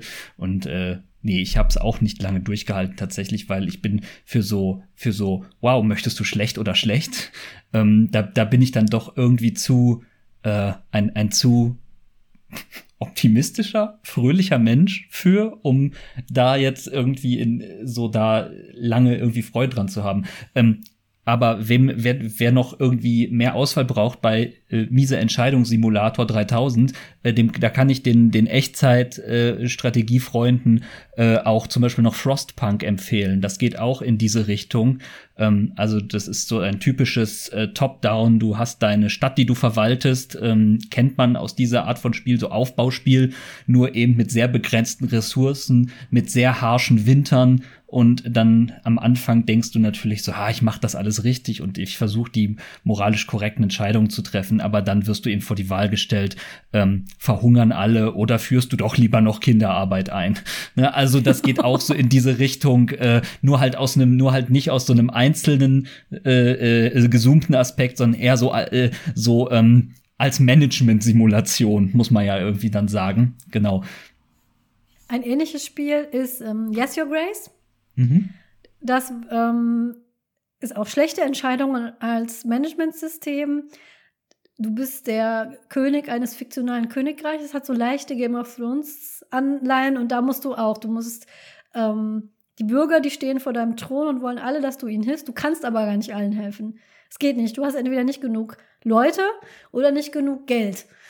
Du musst immer entscheiden gehe ich jetzt nach dem verlorenen Kind suchen, das im Wald verloren gegangen ist, oder gucke ich doch lieber, was der Feind an den Grenzen macht? Ja? Manchmal stellt es sich heraus, man wäre vielleicht doch besser das Kind im Wald suchen gegangen, weil das in auf langer Hinsicht hin hätte das tatsächlich den Krieg verhindert. Das weiß man aber oft nicht. Wobei man sagen muss, das ist auch so ein Spiel, das äh, habe ich erst nicht gespielt. Das habe ich glaube ich auch hier im Truppenhaus schon mal erwähnt. Das habe ich nicht erst nicht gespielt, weil das mir so verkauft wurde. Genau wie Game of Thrones. Eine miese Entscheidung jagt die nächste. Und ich so, das brauche ich eigentlich nicht. Es ist nicht ganz so. Man kann schon irgendwann, wenn man so reingefunden hat, kann man, sieht man den Weg, den man gehen kann, um aus diesen ganzen miesen Entscheidungen noch das Beste aus sich rauszuholen. Es bleibt aber dabei, dass man nicht allen helfen kann, auch weil man eben, wie du das ja schon beschrieben hast, so in so einer Art Managementsituation seine Ressourcen eben, die sind eben endlich. Selbst wenn du selber als ähm, Spielerin moralisch gerne eine Entscheidung getroffen hättest, du hast schlicht und ergreifend das Geld nicht, um die Dorfkneipe wieder aufzubauen. Auch wenn du es gerne möchtest, es geht aber nicht. Und dann musst du eben klar damit kommen, dass sich deswegen die Leute als schlechten König da oder deine, deine, auch deine ähm, Kinder, die du dann förderst oder ähm, verheiraten musst, manchmal auch mit einer diplomatischen ähm, Entscheidung dahinter, die finden auch nicht alles toll, was du da machst. Das kann ich halt auch empfehlen, weil es gar nicht diese Illusion verspricht, man kann alles entscheiden und immer der Beste, sondern gleich mit diesem, hey, ihr kennt doch Game of Thrones, so ähnlich wird es sein. Gleichzeitig aber, da es nicht ganz so düster ist, hat man so ein bisschen Game of Thrones Light, bisschen Management, bisschen Familienpolitik. Und ähm, gerade wenn man selber Kinder hat, weiß man, es gibt oft, gerade bei Geschwistern, gibt es manchmal keine Entscheidung, die gut ist. Und man muss immer sehr mit Kompromissen leben. Und das ist so ein Spiel, wo man mit Kompromissen leben lernt, in einer netten Point-and-Click-Pixel-Optik. Und es ist auch tatsächlich zwischendurch ziemlich lustig. Auch wenn das äh, Marketing das nicht ganz so vermuten lässt, weil sie eben auf diese Game of Thrones Schiene gegangen sind. Das kann ich auch sehr empfehlen. Ist vor allem recht kurz, ist nicht so teuer und hat eine sehr schöne Geschichte. Kann man mal spielen. Ist jetzt nicht so was, was man jetzt zehnmal hintereinander spielt, um alle Facetten auszuloten, aber für so einen regnerischen Abend kann man sich das gerne mal besorgen. Was viele dieser Titel, die wir genannt haben, ja gemeinsam haben und was sie, glaube ich, auch interessanter macht, auf einer äh, erstmal auf so einer ganz initialen Ebene, ähm, als jetzt diese klassischen gut-böse Geschichten ist. Man ist halt ganz oft als, ähm, als Figur, als Protagonistin, ist man nicht in einer Position of Power. Ne? Also man, man ist ganz oft einfach nur so ein kleines Licht oder so ein kleines Rädchen im Getriebe und muss halt und muss halt irgendwie äh, und muss schauen, okay, oder was sind die, welche Kompromisse kann ich gerade noch so für mich moralisch vertreten, äh, ohne dass ich irgendwie kom komplett abrutsche. Ne? Und ich glaube, diese, dadurch wird das auch so ein bisschen, äh, selbst wenn man das in einem, in einem großen Rahmen aufzieht, ist das doch relativ ist das, wird das, sag ich mal, noch kleiner oder intimer dadurch. Ne? Weil bei, bei ähm, in den Bioware-Titeln ist man ja einfach immer so äh, der oder die Auserwählte letzten Endes. Ne? Ja. Man eine Entscheidung rettet die Welt, rettet das Universum, rettet das Königreich oder verdammt es eben. Und ähm, wenn es dann tatsächlich um so ganz kleine Entscheidungen geht, ähm, dann die sind auch, glaube ich, einfach äh, da hat man eher eine Verbindung auch zu seinem eigenen Leben. Nicht, weil man in einer, in einer grauenhaften Dystopie lebt, obwohl, wer weiß, aber ähm, ähm, zumindest ist es so, dass ähm, je kleiner man die, je kleiner man den Entscheidungskreis zieht, ähm, äh, wie du schon sagtest, so kleine Sachen wie lasse ich ne bei bei Not Tonight lasse ich die lasse ich ne wie entscheide ich, ob ich die Leute reinlasse ähm, oder bei Disco Elysium ähm, wie verhalte ich mich gegenüber meinen meinen Mitmenschen. Das sind alles Meine so Kollegen. Genau und gegenüber deinem Kollegen, der moralisch einfach viel sauberer und idealer ist als du und den ja. du aber theoretisch total in deinen Käse mit reinziehen kannst, äh, ja, wenn du dich total. einfach nur, wenn du dich einfach nur rotzig genug verhältst und der dich auch wirklich hart judgt für das, was du machst. Ähm, also, und, und das sind halt einfach so diese kleinen, also man würde sagen, es ist einfach deutlich mehr so, ja, relatable Also es ist, man, man kann sich eher in Beziehung setzen zu diesen, zu diesen kleineren Situationen, ähm, die, ähm, die, die da entstehen. Und wo es eben nicht immer direkt um, äh, um das Ende der Welt geht, sondern einfach nur mal, äh, boah, ich habe keine drei Dollar für ein neues Hemd oder irgendwas. ne? Also einfach so diese einfachen Dinge. Und ich glaube, das macht es auch spannender. Aber ja, man muss schon teilweise n, äh, etwas Sitzfleisch oder ein bisschen ja, also wie gesagt, sowas, so diese, sowas wie This War of Mine, da bin ich auch irgendwann immer, da war ich auch irgendwann an einem Punkt, wo ich dachte, Alter, das wird ja nur schlimm und schlimmer. Ne? Das hatte ich, das hatte ich stellenweise, da ist es noch ein bisschen distanzierter, aber es ist halt auch drauf ausgelegt auf eine ähnliche Art, ähm, ohne dass da jetzt eine wirkliche Moral drin wäre. Äh, Darkest Dungeon, äh, mhm. fällt mir dazu gerade noch ein. Ähm, das ist auch darauf ausgelegt, äh, dass, äh, dass dieses so ein rundenbasierendes äh, ähm, Rollenspiel, wo es darauf ausgelegt ist, dass deinen Figuren was Schlechtes passiert. Und die sind auch ersetzbar und du kannst neue rekrutieren und es wird dir irgendwas Schlimmes passieren. Das ist auch so ein bisschen, äh, so ein bisschen Lovecraft-mäßiger Horror. Jetzt habe ich es auch gesagt, ich mag das eigentlich nicht sagen, ne, um das irgendwas zu beschreiben, aber das ist, das geht halt sehr in diese typische Richtung, oh, dein Charakter hat etwas gesehen, eine irgendwas, was Menschen nicht sehen dürfen, dann werden sie wahnsinnig. Und ähm, dann kannst du die im Kampf nicht mehr gebrauchen, weil dann haben die Angst. so, in, so in die Richtung. Und ähm, das ist auch so, so ein bisschen so ein, so ein Wow, hier läuft alles schief, äh, Art von von Spiel, wo man eben einfach damit zurechtkommen muss, dass man nicht dieses Szenario zu Ende äh, äh, machen kann, was man sich in den Kopf gesetzt hat, sondern es ploppen die ganze Zeit irgendwelche Hindernisse auf. Äh, wie im echten Leben. Ständig passiert irgendein Käse, mit dem man nicht gerechnet hat. Ähm, ich glaube, das ist vielleicht auch der Appeal. Ne? Also wenn man, ich glaube, wenn man einfach sagt, mein Leben hat zu wenige Probleme, dann, ist man vielleicht mit dieser Art Spiel gut bedient, um da einen ents entspannten Ausgleich zu schaffen. Genau. Aber ähm, was, ähm, aber ich hatte, ich hatte es schon kurz erwähnt, ähm, diese, ähm, auch die, diese binäre, äh, diese binäre Formel, die äh, irgendwann dann nach ihrer Hochzeit sehr abgeflaut ist, ähm, die sehe ich mittlerweile wieder Oh, die sehe ich. Das klingt, als wäre ich der krasse Marktanalyst. Aber es ist tatsächlich so. ich sehe da eine Tendenz nach Mittel, Mittel oben. Ja, ähm, aber es ist tatsächlich so, ähm, dass ich das in vielen Titeln, die ich in den letzten zwei, drei Jahren gespielt habe, so ein bisschen wiedergefunden habe. Mm, dass eben schon wieder Entscheidungen da sind, die auf eine Art irgendwie so ein bisschen gut schlecht sind, aber auf der anderen Seite auch ähm, deutlich mehr in das eigentliche ins eigentliche Spielerische eingebunden sind. Also man hat dann, man macht dann das weniger über zum Beispiel eine Dialogoption, sondern eher über irgendwie äh, einfach eine, eine, eine spielerische Entscheidung. Ähm, ich äh, muss da zum Beispiel denken an im, im letzten Jahr äh, 2021 erschien äh, Unsighted. Das war ein ganz tolles kleines ähm, ähm, Action Pixel-Action-Spiel, äh, so ein bisschen wie die alten Zelda-Teile, so ein bisschen aus der Vogelperspektive. Und das hatte halt so diesen, diesen Twist, dass alle, ähm, alle Figuren sind Androiden und die haben alle nur eine begrenzte, äh, begrenzte Energie. Also irgendwann ist der Akku leer. Ne? Und das ist auch tatsächlich im Spiel so. Also während du spielst, äh, leert sich die Lebenszeit aller Leute, die du triffst. Und die kannst du wieder auffüllen. Oder vielleicht brauchst du äh, dieses Item, mit dem du Lebenszeit wieder auffüllen kannst, ja selber, weil es bei dir selber auch knapp wird.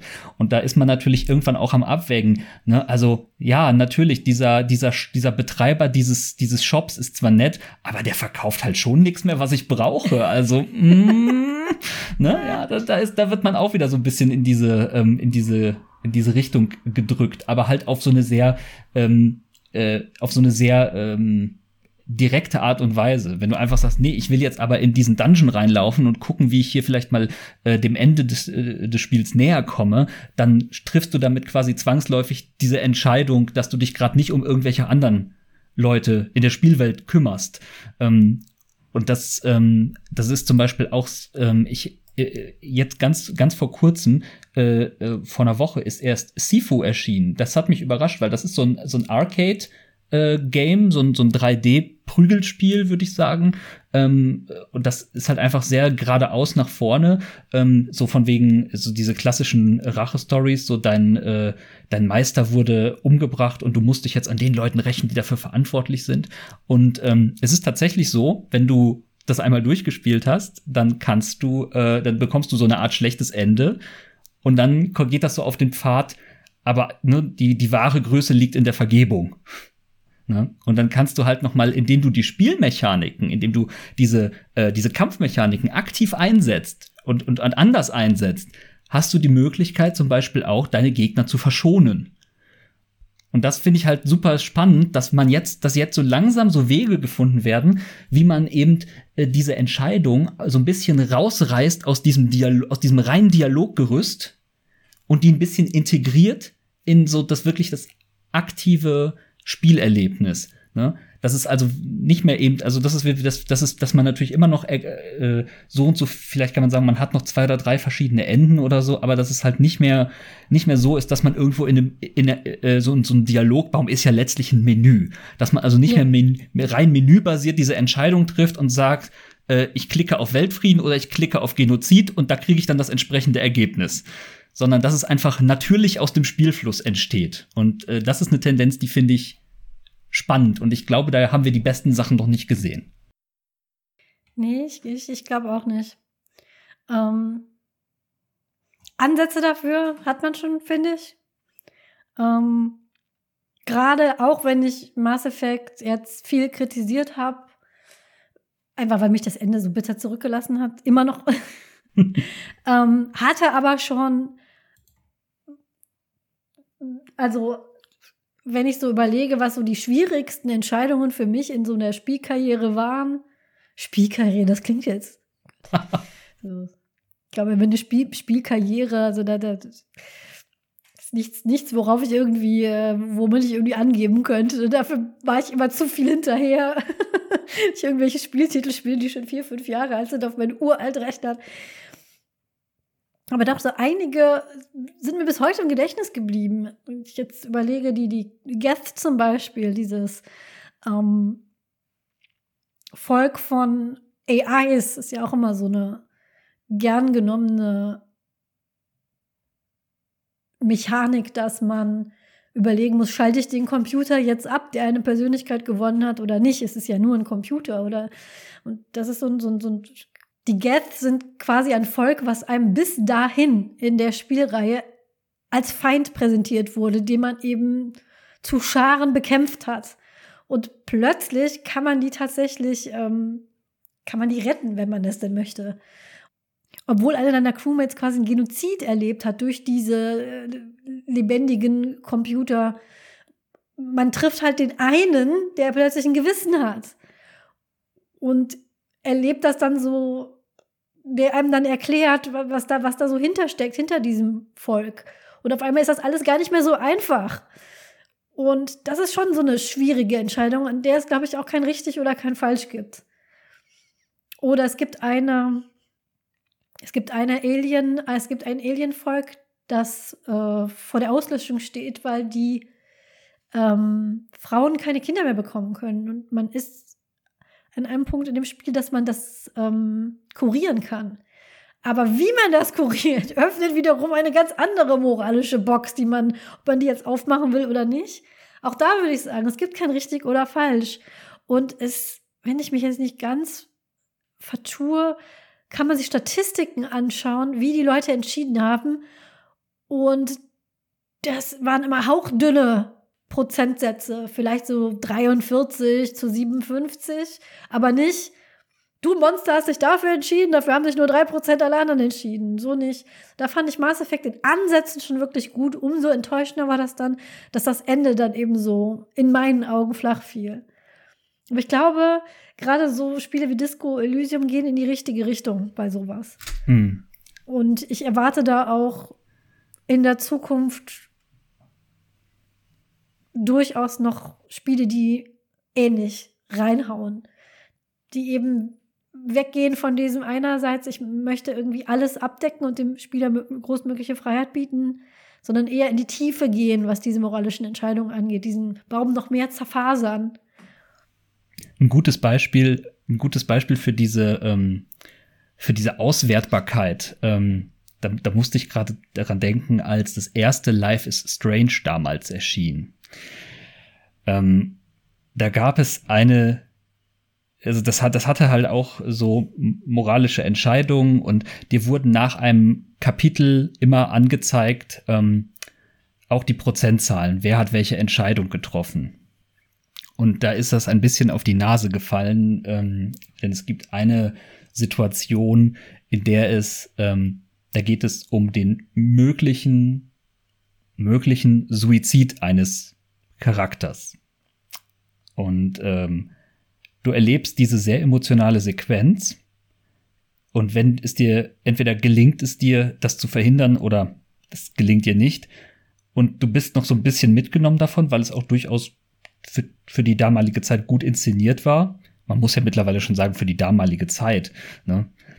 Ähm, aber danach kriegst du direkt diesen Ergebnisbildschirm mit 53 Prozent haben auch und du denkst, oh Gott, oh Gott, oh Gottes Willen, ne? Was ist das denn für ein krasser Tonebreaker hier gerade, ne? Also da muss man halt auch wirklich äh, äh, ich, und ich glaube, da kann man auch noch viel ähm, sensitiver werden in der, in der in der Hinsicht oder oder so ein bisschen ausdifferenzieren, dass man es eben nicht dann so so so so ähm, so rund so runterbricht auf dieses so ähm, Kunden, die diese Entscheidung mochten, kauften auch.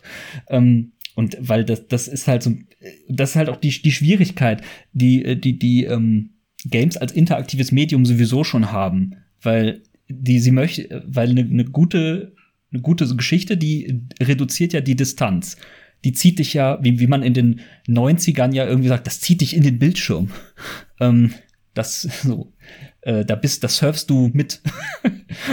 und ähm, dann und dann, und dann ist es halt natürlich, holt es einen natürlich umso mehr raus, wenn die, diese, diese Künstlichkeit, diese, dieses ganzen Konstrukts einem so, so, so weiter bewusst, immer weiter bewusst wird oder, oder man das ständig so irgendwie im, im Hinterkopf hat.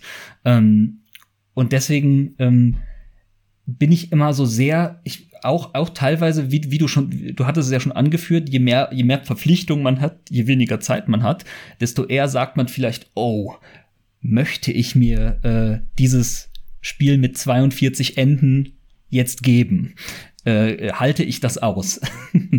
ähm, und gerade zum Beispiel, wenn, das ist ja auch immer diese, diese inflationären Zahlen, ne? ich weiß nur, äh, Heavy Rain wurde damals auch beworben mit, das hat irgendwie 30 Enden und da, äh, eigentlich hat es irgendwie drei mit so ein paar Varianten. Und dann gibt es ganz viele Ausläufer von, oh, du bist in eine Grube gefallen und hast dir den Kopf gestoßen und bist jetzt tot, worüber sich ja schon Monkey Island damals lustig gemacht hat, über diese spontanen Death Traps, ne, die man einfach, in die man einfach reinfällt und äh, das, dann ist es vorbei, ne? Und da merkt man dann immer, wie teilweise auch, wie, wie zyklisch dann diese, äh, diese, diese nicht ja diese diese Debatten oder oder diese Designtrends halt sind, die dann irgendwie immer so ein bisschen wiederkommen, aber noch mal in ähnlicher Form, nicht immer unbedingt in besserer, oft nur in, mhm. in anderer. Ähm, mhm. Und äh, und und äh, ich bin an im Moment echt, wie wie ich schon sagte, gespannt, was da was was noch alles kommt. Ähm, und im Moment auch sehr an einem Punkt, wo ich sage, wenn Moralsysteme oder so oder so Entscheidungssysteme, dann hätte ich sie im Moment gerne, ähm, und vielleicht ist das auch so mein Harmoniebedürfnis, das aus mir spricht, aber ich, im Moment hätte ich sie wirklich gerne so harmlos wie möglich. Ja. Also vielleicht ist das auch nach zwei Jahren äh, oder drei, Jahren, wie viel, wie lange geht das jetzt schon? Äh, nach langer Zeit Pandemie bin ich jetzt irgendwann an einem Punkt, wo ich einfach nur sagen möchte, ich möchte möglichst harmlose Entscheidungen treffen, über die sich alle freuen Genau. Ähm, also noch mehr als sowieso schon. Und ähm, ich spiele zum Beispiel im Moment äh, The Good Life. Äh, das, das ist, hast du beschrieben? das, das habe ich beschrieben als britisches Animal Crossing für Leute, die Spaß hassen. Animal Crossing, das haben wir hier schon öfter erwähnt, ist ein sehr harmloses Spiel, wo die härteste Entscheidung, die du treffen musst, ist, wo baue ich mein Haus hin? Und welche Tapete klatsche ich an Wand? So, wo, wobei auch da, man hat ja seine Nachbarn und die sind ja endlich. Du kannst ja nur zehn Nachbarn oder so haben. Und wenn du neue Nachbarn haben möchtest, dann musst du einen aktiv vergraulen. Also so ganz ohne schwierige Entscheidung ist es nicht. Aber das würde mich immer interessieren. Ein britisches Animal Crossing für, für Leute, ich stelle mir das so vor, wie du bist in der Nachbarschaft mit sehr schlecht gelaunten Briten und dann Du musst dann entscheiden, welche Teesorten die kaufen jeden Tag oder so. Wie muss ich mir das vorstellen? Also äh, ganz, ganz, äh, es, äh, es ist tatsächlich, ähm, also es ist von den, von den vom selben Kernteam oder vom selben äh, kreativen Kopf hinter äh, Deadly Premonition, falls man da schon von, davon schon mal gehört hat. Das war ein, ein äh, Horrorspiel oder äh, äh so ein, De so Detektiv-Mystery-Spiel ähm, mit, ähm, mit so Live-Sim-Elementen. Also du konntest Hunger bekommen, du konntest schläfrig werden. Wenn du dich nicht rasiert hast, hast du ein Bart bekommen. Wenn du dich nicht geduscht hast, hattest du so Fliegen um dich herum. Ähm, und das war halt alles einge eingebettet in so einen etwas sehr Twin Peaks-artigen äh, äh, Murder-Mystery-Plot. Ähm, und The Good Life äh, ist, also es ist, ein, ist ein, es ist ein Spiel von einem japanischen Team, aber das, und es ist halt und die sind halt zur Recherche auch ins ländliche England und haben da sich umgeschaut und das ist halt sehr auch, das ist an sich schon sehr interessant, wie da so eine Kultur durch die Linse einer anderen gefiltert wird. So, so im Prinzip, das, ähm, und Spielerisch muss man sich das so vorstellen, dass man auch so ein bisschen diese über diese Survival-Elemente hat, weil du hast irgendwie ein Stresslevel, du hast ein Hungerlevel, du hast ein Wachheitslevel, du hast ein Vitalitätslevel äh, etc. etc. Und ähm, es ist aber eigentlich alles relativ harmlos. Es ist halt und deswegen ist es für Leute, die Spaß hassen, es ist irgendwas in diesem Spiel zu schaffen, ist schlimm, weil du musst so viel sammeln Du musst so viel Zeug sammeln. Also wirklich die, die, die größte, also eine der größten Beschäftigungstherapien, die ich erlebt habe. Ähm, also es macht schon auf eine Art Spaß. Du kannst ein Schaf reiten. Das macht dann so immer Mäh. Das ist total cool. auch, ähm, aber du musst natürlich erst deine Schafreitlizenz äh, machen, ist ja klar. Ne? Das wäre ja sonst verantwortungslos. Ähm, also du, bist, du baust dir so ein Leben auf in so einem englischen ja, ja, Dörfchen oder was? Ja, ja, du bist da zwangsläufig. Du musst dahin für deinen Arbeitgeber, weil du dich hoch verschuldet hast. Ähm, und äh, musst halt irgendwie durch, dadurch, dass du als, als Journalist in dann irgendwie eine geile Story irgendwie entdecken sollst, die es da angeblich gibt, ne, äh, musst du da irgendwie deine Schulden abarbeiten bei deinem, bei deinem Arbeitgeber und bist da, da irgendwo da in die, im Nirgendwo. Äh, und das hat halt ein total super softes und, und, in, und eigentlich banales Moralsystem. Es gibt nämlich ähm, Team Katze und Team Hund, weil äh, die Einwohner verwandeln sich bei in vollem, bei Vollmond und bei Neumond immer nachts in Katze oder Hunde, Katzen oder Hunde. Also normal. Einfach, wer mal da war, man kennt's, ne? Und, und ähm, das, und das, das wirkt sich wirklich total schmal aus. So, das, so, das Lager, mit dem du assoziiert bist, quasi, äh, also wenn du im Team Katze bist, dann bekommst du bei, bei Leuten, die bei Shop, bei, bei, bei Ladenbesitzern, die, die, die auch Team Katze sind, die sagen, oh, du bist auch Team Katze, mega, und dann kriegst du niedrigere Preise. Kannst du alles billiger kaufen. Und das ist so ziemlich bis auf ganz am Ende einmal kurz ist das alles, was es, was, was es ändert. Und also total banal, hat nicht wirklich Auswirkungen, aber das für mich gerade ist das exakt das, was ich brauche. Also so ein total beruhigendes System, wo ich nicht weiß, ich habe gerade die Freundschaft zu irgendeiner Figur äh, lebenslang äh, zerstört quasi, äh, indem ich einmal auf den falschen Knopf gedrückt habe, ähm, sondern es ist einfach wirklich nur so, oh, du, du, du, du hast dieselben Interessen wie ich. Hier hast du einen kleinen Vorteil. Ne? Und man kann das auch relativ unproblematisch ändern, wenn man, wenn man möchte. Ne? Ähm, aber das sind halt so, so Sachen, wo ich gerade, das ist gerade so das höchste der Gefühle, was ich in Richtung Entscheidungen noch vertrage, ohne dass ich irgendwie äh, eskaliere. Das, das kann ich sehr gut nachvollziehen, weil diese Pandemie einen ja auch in Entscheidungen reinschmeißt, die man niemals haben wollte. Mhm. Verlasse ich jetzt das Haus und treffe mich mit jemandem, den ich seit drei Jahren nicht gesehen habe, bei einer Inzidenz von 2000? Mhm. Und wenn ich das mache, wie gehe ich da hin? Welche Maskensorte kaufe ich mir? Die billigen, wo ich mir dann ein 100er-Pack von gönnen kann und wo ich dann jederzeit ver verfügbar oder die teuren, wo ich dann aber vielleicht nur 10 von habe. Und ähm, welche, welche Tests nutzen was? Lolli-Tests, Nasentests. Gebe ich wirklich 80 Euro für einen PCR-Test aus, um Oma im Altenheim zu besuchen? Schicke ich die Kinder heute zur Kita? Schicke ich sie nicht? Schicke ich die Kinder heute zur Schule? Schicke ich sie nicht? Ist eigentlich eine Wahl, die man ja gar nicht hat wegen Schulpflicht. Wie verhalte ich mich selber? Gehe ich einkaufen? Lasse ich mir das liefern, obwohl ich weiß, dass äh, Paketboten extrem schlecht bezahlt werden? Bestelle ich bei Amazon, obwohl ich ganz genau weiß, dass Jeffrey Bezos ein James Bond-Villain ist, der sein Geld nur dafür benutzen wird, um den nächsten genital geformten Rakete Richtung Mars abzuhauen. Das sind alles Entscheidungen, die machen auf Dauer wirklich, wirklich sehr, sehr müde und sehr mürbe. Und ich bin es auch im Moment wirklich sehr leid, sie täglich vor allem nicht nur für mich selber zu treffen, sondern auch für meine Familie, weil ich muss ja Entscheidungen treffen für kleine Menschen. Und wir werden erst in 10, 20 Jahren wissen, waren das die Entscheidungen, die ich richtig getroffen habe oder nicht. Und ich muss auch sagen, dass mir Spiele mit so einer Moralentscheidung, die wirklich so, wenn du das jetzt tust, dann stirbt entweder deine beste Freundin oder dieses kleine Kind, das du nicht kennst. äh, triff diese Entscheidung und du rettest ein Alienvolk vom Aussterben. Oder du hackst deine linke Hand ab. Das sind so Sachen, die, die möchte ich einfach nicht. Und auch wie du sagtest, so, ja, wir leben ja in keiner Dystopie, wenn man überlegt, dass wir gerade mitten in einer globalen Pandemie eines potenziell tödlichen Virus mit einer eskalierenden Klimakatastrophe und einem ausbeuterischen System, in dem wir im Prinzip gar nicht gut handeln können, wie in so vielen Videospielen ja auch. Kon äh, also das muss ich auch immer wieder betonen, es gibt kein kaum gutes Konsumieren in einem nicht perfekten System. Also wenn euch jemand dafür schämen will, dass ihr versuchen wollt, zum Beispiel euren Fleischkonsum zu reduzieren, dafür aber die vegane Mortadella von Rügenwalder kauft und Rügenwalder kein einwandfrei sauberer Konzern ist, dann das ist so eine Videospielentscheidung, ähm, wo es einfach kein richtig, richtig und kein falsch gibt. Ähm, ich dachte auch eben schon, als du das, als du diese Aufzählung gerade gemacht hast, also wenn man das out of context jemandem pitcht, würde diese Person vielleicht sagen, klingt ja cool, wo kann ich das zocken? Ja, genau. Und dann so, äh, nee, nee, das, das ist schon gerade echt. Das, da das lebst gerade, du lebst gerade darin. Du lebst da gerade drin.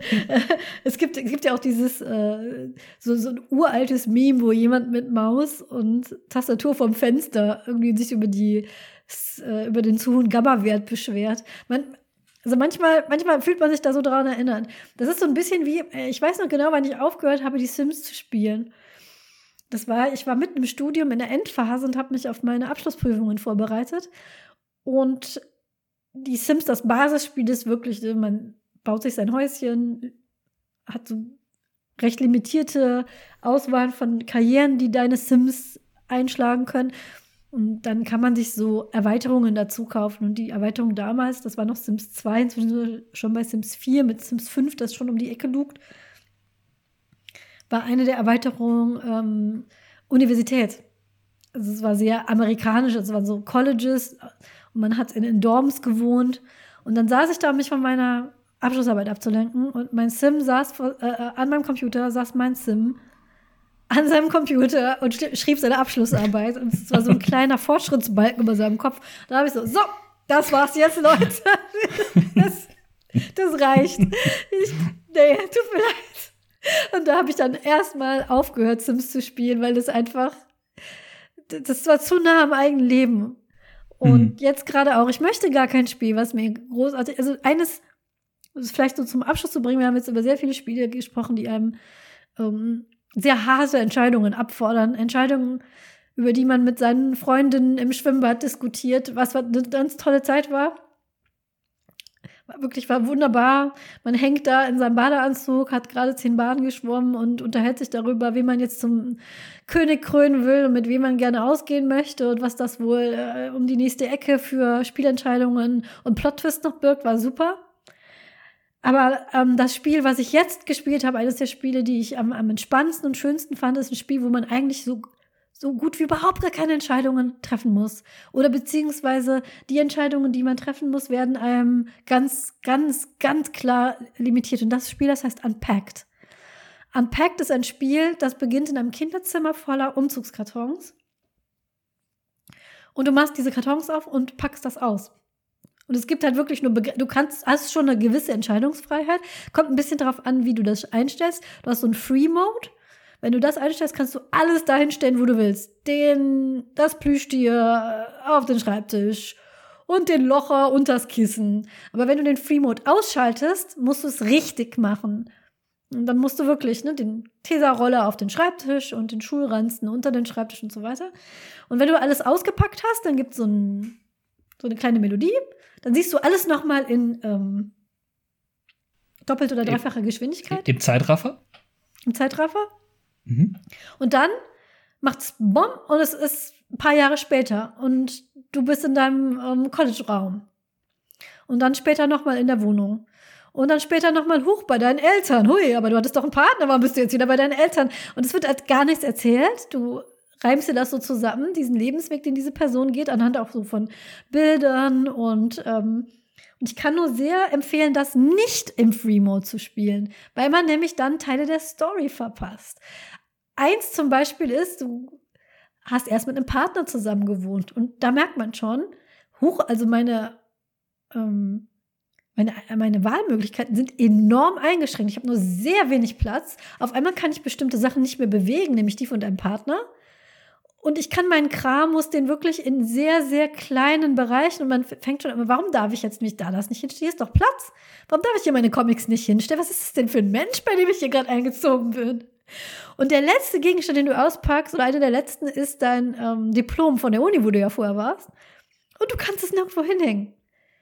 Das Spiel sagt dir bei allem, gibt es dir so einen roten Rahmen. Nein, da kannst du es nicht hinhängen. Nein, da kannst du es nicht hinhängen. Der einzige Ort, wenn du den Free Mode ausschaltest, wo du deine Diplom hinhängen kannst, ist übers Klo. Und da weißt du schon so, ach, aha.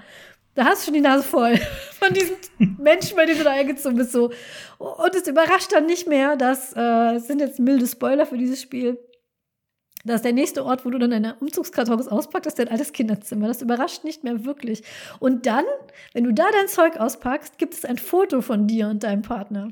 Und der richtige Ort, also wenn man Free Mode ausschaltet, ist, dass du das unter das Bett schiebst. Und diese, diese, diese kleine Geste, diese komplett vom, also ne, früher träumte man, also es ist wirklich, wenn man, wenn man sich überlegte, welche Spiele so äh, äh im, im, Trend waren in den frühen 2000er, möglichst realistische Grafik, alles rausholen, die, die Grafikkarte, die es damals noch gab, bevor die ganzen Krypto-Dudes die uns weggekauft haben, muss schmelzen, ja, dass du musst das Bleeding Edge Computer um, um diese satte Grafik und jeder einzelne Busch und jeder und dann noch Entscheidungen en masse, Sandbox, ja, und jetzt spiele ich so ein Spiel, das eine Pixel-Grafik hat. Das, das könnte man, glaube ich, äh, ich, ich weiß nicht, ob es geportet ist für mobil, aber es kann, das müsste auf einem Smartphone spielbar sein. In der Retro-Pixel-Grafik und erfreue mich daran, dass meine Wahl komplett eingeschränkt ist. Weil ich das für die Geschichte eben spiele, die sich aus dieser Wahl ergibt. So, wenn ich weiß, ich kann dieses Bild nur unter das Bett schieben, dann sagt das für mich so viel aus. Und daran erfreue ich mich im Moment. Genau, gut, dass du es erwähnst. Also ich glaube, es heißt Unpacking. Ja, ja, es heißt, äh, äh, entschuldigt bitte, es heißt Unpacking, nicht Unpacked, Unpacking. Genau. Ähm, und das ist halt auch ein super Beispiel für diese neue Welle von, ähm, von Entscheidungen anders erzählen oder anders präsentieren.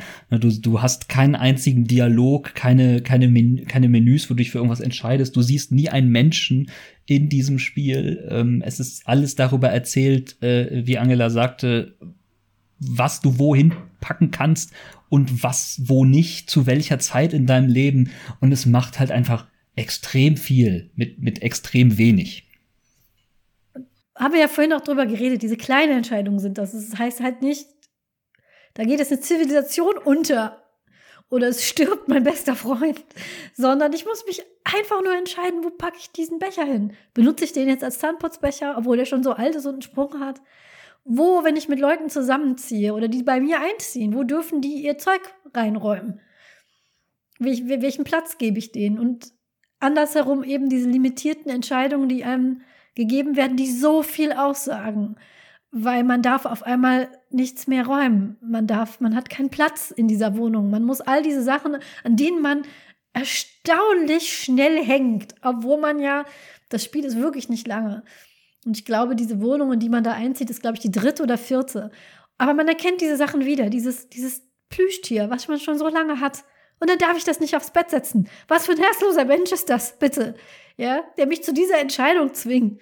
Ich darf doch meinen Tiger, den muss ich doch aufs Bett setzen. Was bist du denn für ein Mensch? Und, aber es ist genau diese, dieses Level an Emotionen, was, was, was gerade noch so geht. Ja, dieses Nachvollziehbare. Und vor allem ist es, äh, ja, es hat dann so ein bisschen einen Rückschlag. Es werden auch Sachen, die ausgepackt werden, wenn man merkt, dass, dass die Person ähm, die hatte so Ambitionen, auch was die Karriere angeht. Und auf einmal steht dann statt der nächsten Sporttrophäe stehen dann, steht da eine Krücke und Bandagen und Schmerzmittel. Ne, sowas passiert. Aber es ist nicht deprimierend. Ich kann da jetzt schon direkt spoilern. Es hat ein sehr, sehr glückliches Ende. Und man fühlt sich voller Sonnenschein und Herzchen, wenn man das beendet hat. Obwohl es nicht kitschig ist. Man packt ja Gegenstände aus. Die interagieren ja nicht mit einem. Die gehen höchstens mal kaputt. Und ähm, nur für die Nerds unter uns, die so kleine Details sehr lieben, wie zum Beispiel, wir hatten ja vorhin auch schon mal drüber gesprochen, über gute Lokalisation und sowas. Wenn man diese Gegenstände aufhebt und auf Oberflächen stellt, hat jedes einzelne anderes Geräusch. Also wenn du eine Sprühdose auf Fliesen setzt oder auf ein Kissen oder auf Porzellan, macht das jeweils ein anderes Geräusch. Und das sind so diese kleinen Dinge, die, die dieses Spiel so realistisch machen, obwohl es ja eine Pixelgrafik ist. Und das, das ist halt auch so eine Sache. Es braucht nicht diese Grafik, die diese Technologie wiederum, diese Hardware erfordert. Es kann schon ganz kleine Sachen können schon dazu führen, dass ein Spiel sich nahe anfühlt, wie diese das Geräusch, wenn man den Zahnputzbecher auf die Armatur stellt. Oder eben diese Entscheidung, wo man jetzt dieses alte, abgerockte Stofftier hinpackt, das man seit seiner Kindheit hatte. Und das ist, was Spiele nah und erlebbar macht. Nicht unbedingt diese monströsen, riesigen Dilemmas, vor denen man, wenn wir mal ganz ehrlich sind, tief im Inneren noch eigentlich gar nicht stehen möchten. Eigentlich möchten wir doch gar nicht entscheiden, ob jetzt 100.000 Menschen sterben oder wer der neue König wird. Im Moment, im Moment, also ich kann von mir sagen, ich möchte das im Moment nicht entscheiden. Mir, mir reicht zu entscheiden, wo ich den Sammelbecher hinstelle. Das, das ist völlig, das ist völlig reicht mir. Da bin ich ganz bei dir. Ja, und das ist doch ein schönes Schlusswort. Und wo wir schon einem, mit einem Spiel geendet haben, was mir übrigens, das hatte ich nicht geplant, das ist mir nur so eingefallen was ja immer, das ist in, in diesem Truppenhaus, äh, die Zufälle sind immer die besten. Wir sind hier Wo sehr spontan. wir sind hier sehr spontan und Zeit und Raum spielen keine Rolle. Und wo wir schon bei einem Spiel geendet haben, wo es um Gegenstände gibt, wir müssen es ja noch entscheiden für einen, für einen Gegenstand. Ähm, ich habe vorhin mal kurz drüber nachgedacht. Bei Mass Effect hatte die Hauptfigur, der Commander oder die Commander Shepard, immer in seinem, ihrem Quartier ein Aquarium. Und auch da hing eine kleine moralische Entscheidung dran. Man musste nämlich sich schon daran erinnern, am Anfang, wenn man noch nicht so viel Geld hatte, diese Tiere jeden Tag zu füttern. Irgendwann konnte man sich dann so einen Futterautomaten kaufen, aber wenn man das nicht gemacht hat, sind die Tiere irgendwann gestorben. Und ich hätte einfach gern so dieses Aquarium. Mit dem automatischen Füttersystem schon drin, damit ich mich eben nicht entscheiden muss, ob ich diese Tiere jeden Tag füttern muss.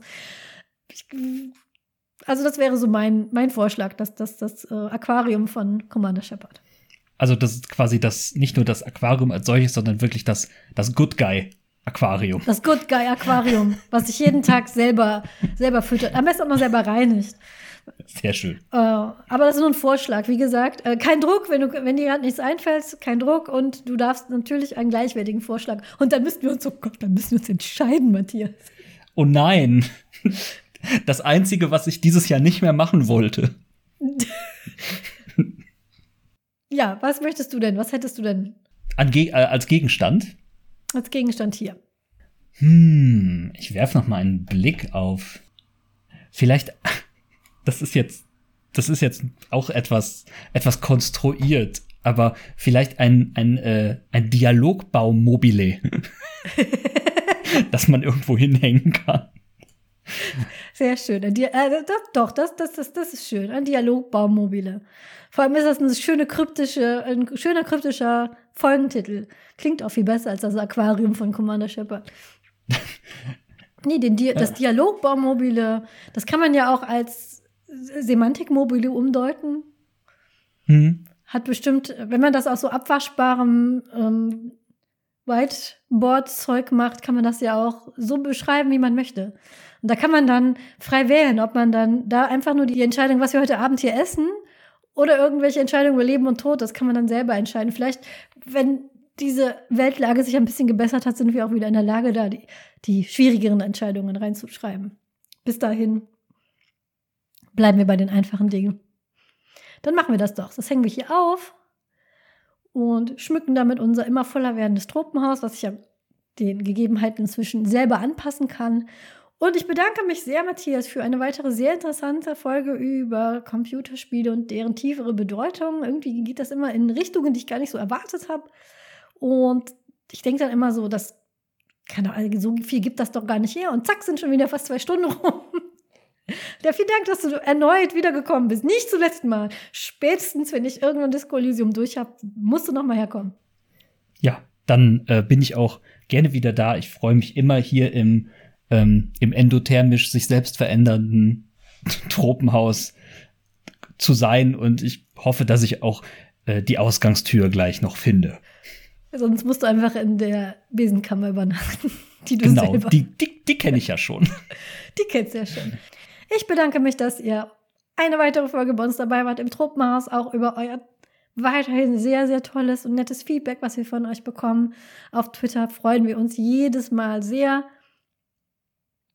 und hoffen, dass es euch Spaß gemacht hat, weil Ablenkung und gute Laune brauchen wir auch weiterhin. Ich, ich hoffe, ich bin irgendwann an dem Punkt, dass ich sagen kann, dass so lichte und unterhaltsame Momente wie im Tropenhaus nicht mehr so dringend gebraucht werden, weil ihr dann reichlich andere Alternativen habt, aber noch, noch haben wir es noch nicht ganz geschafft. Von daher schaltet gerne in zwei Wochen nochmal ein. Wir sind auf diversen Plattformen zu erreichen und gebt uns gerne. Es gibt ja inzwischen so Bewertungssysteme. Manchmal sind es Daumen nach oben, manchmal sind Sternchen. Gebt uns ruhig alles, was ihr habt. Wir nehmen alles außer Krypto. Krypto nehmen wir nicht. Genau. Dann macht es gut und bis zum nächsten Mal. Tschüss. Tschüss.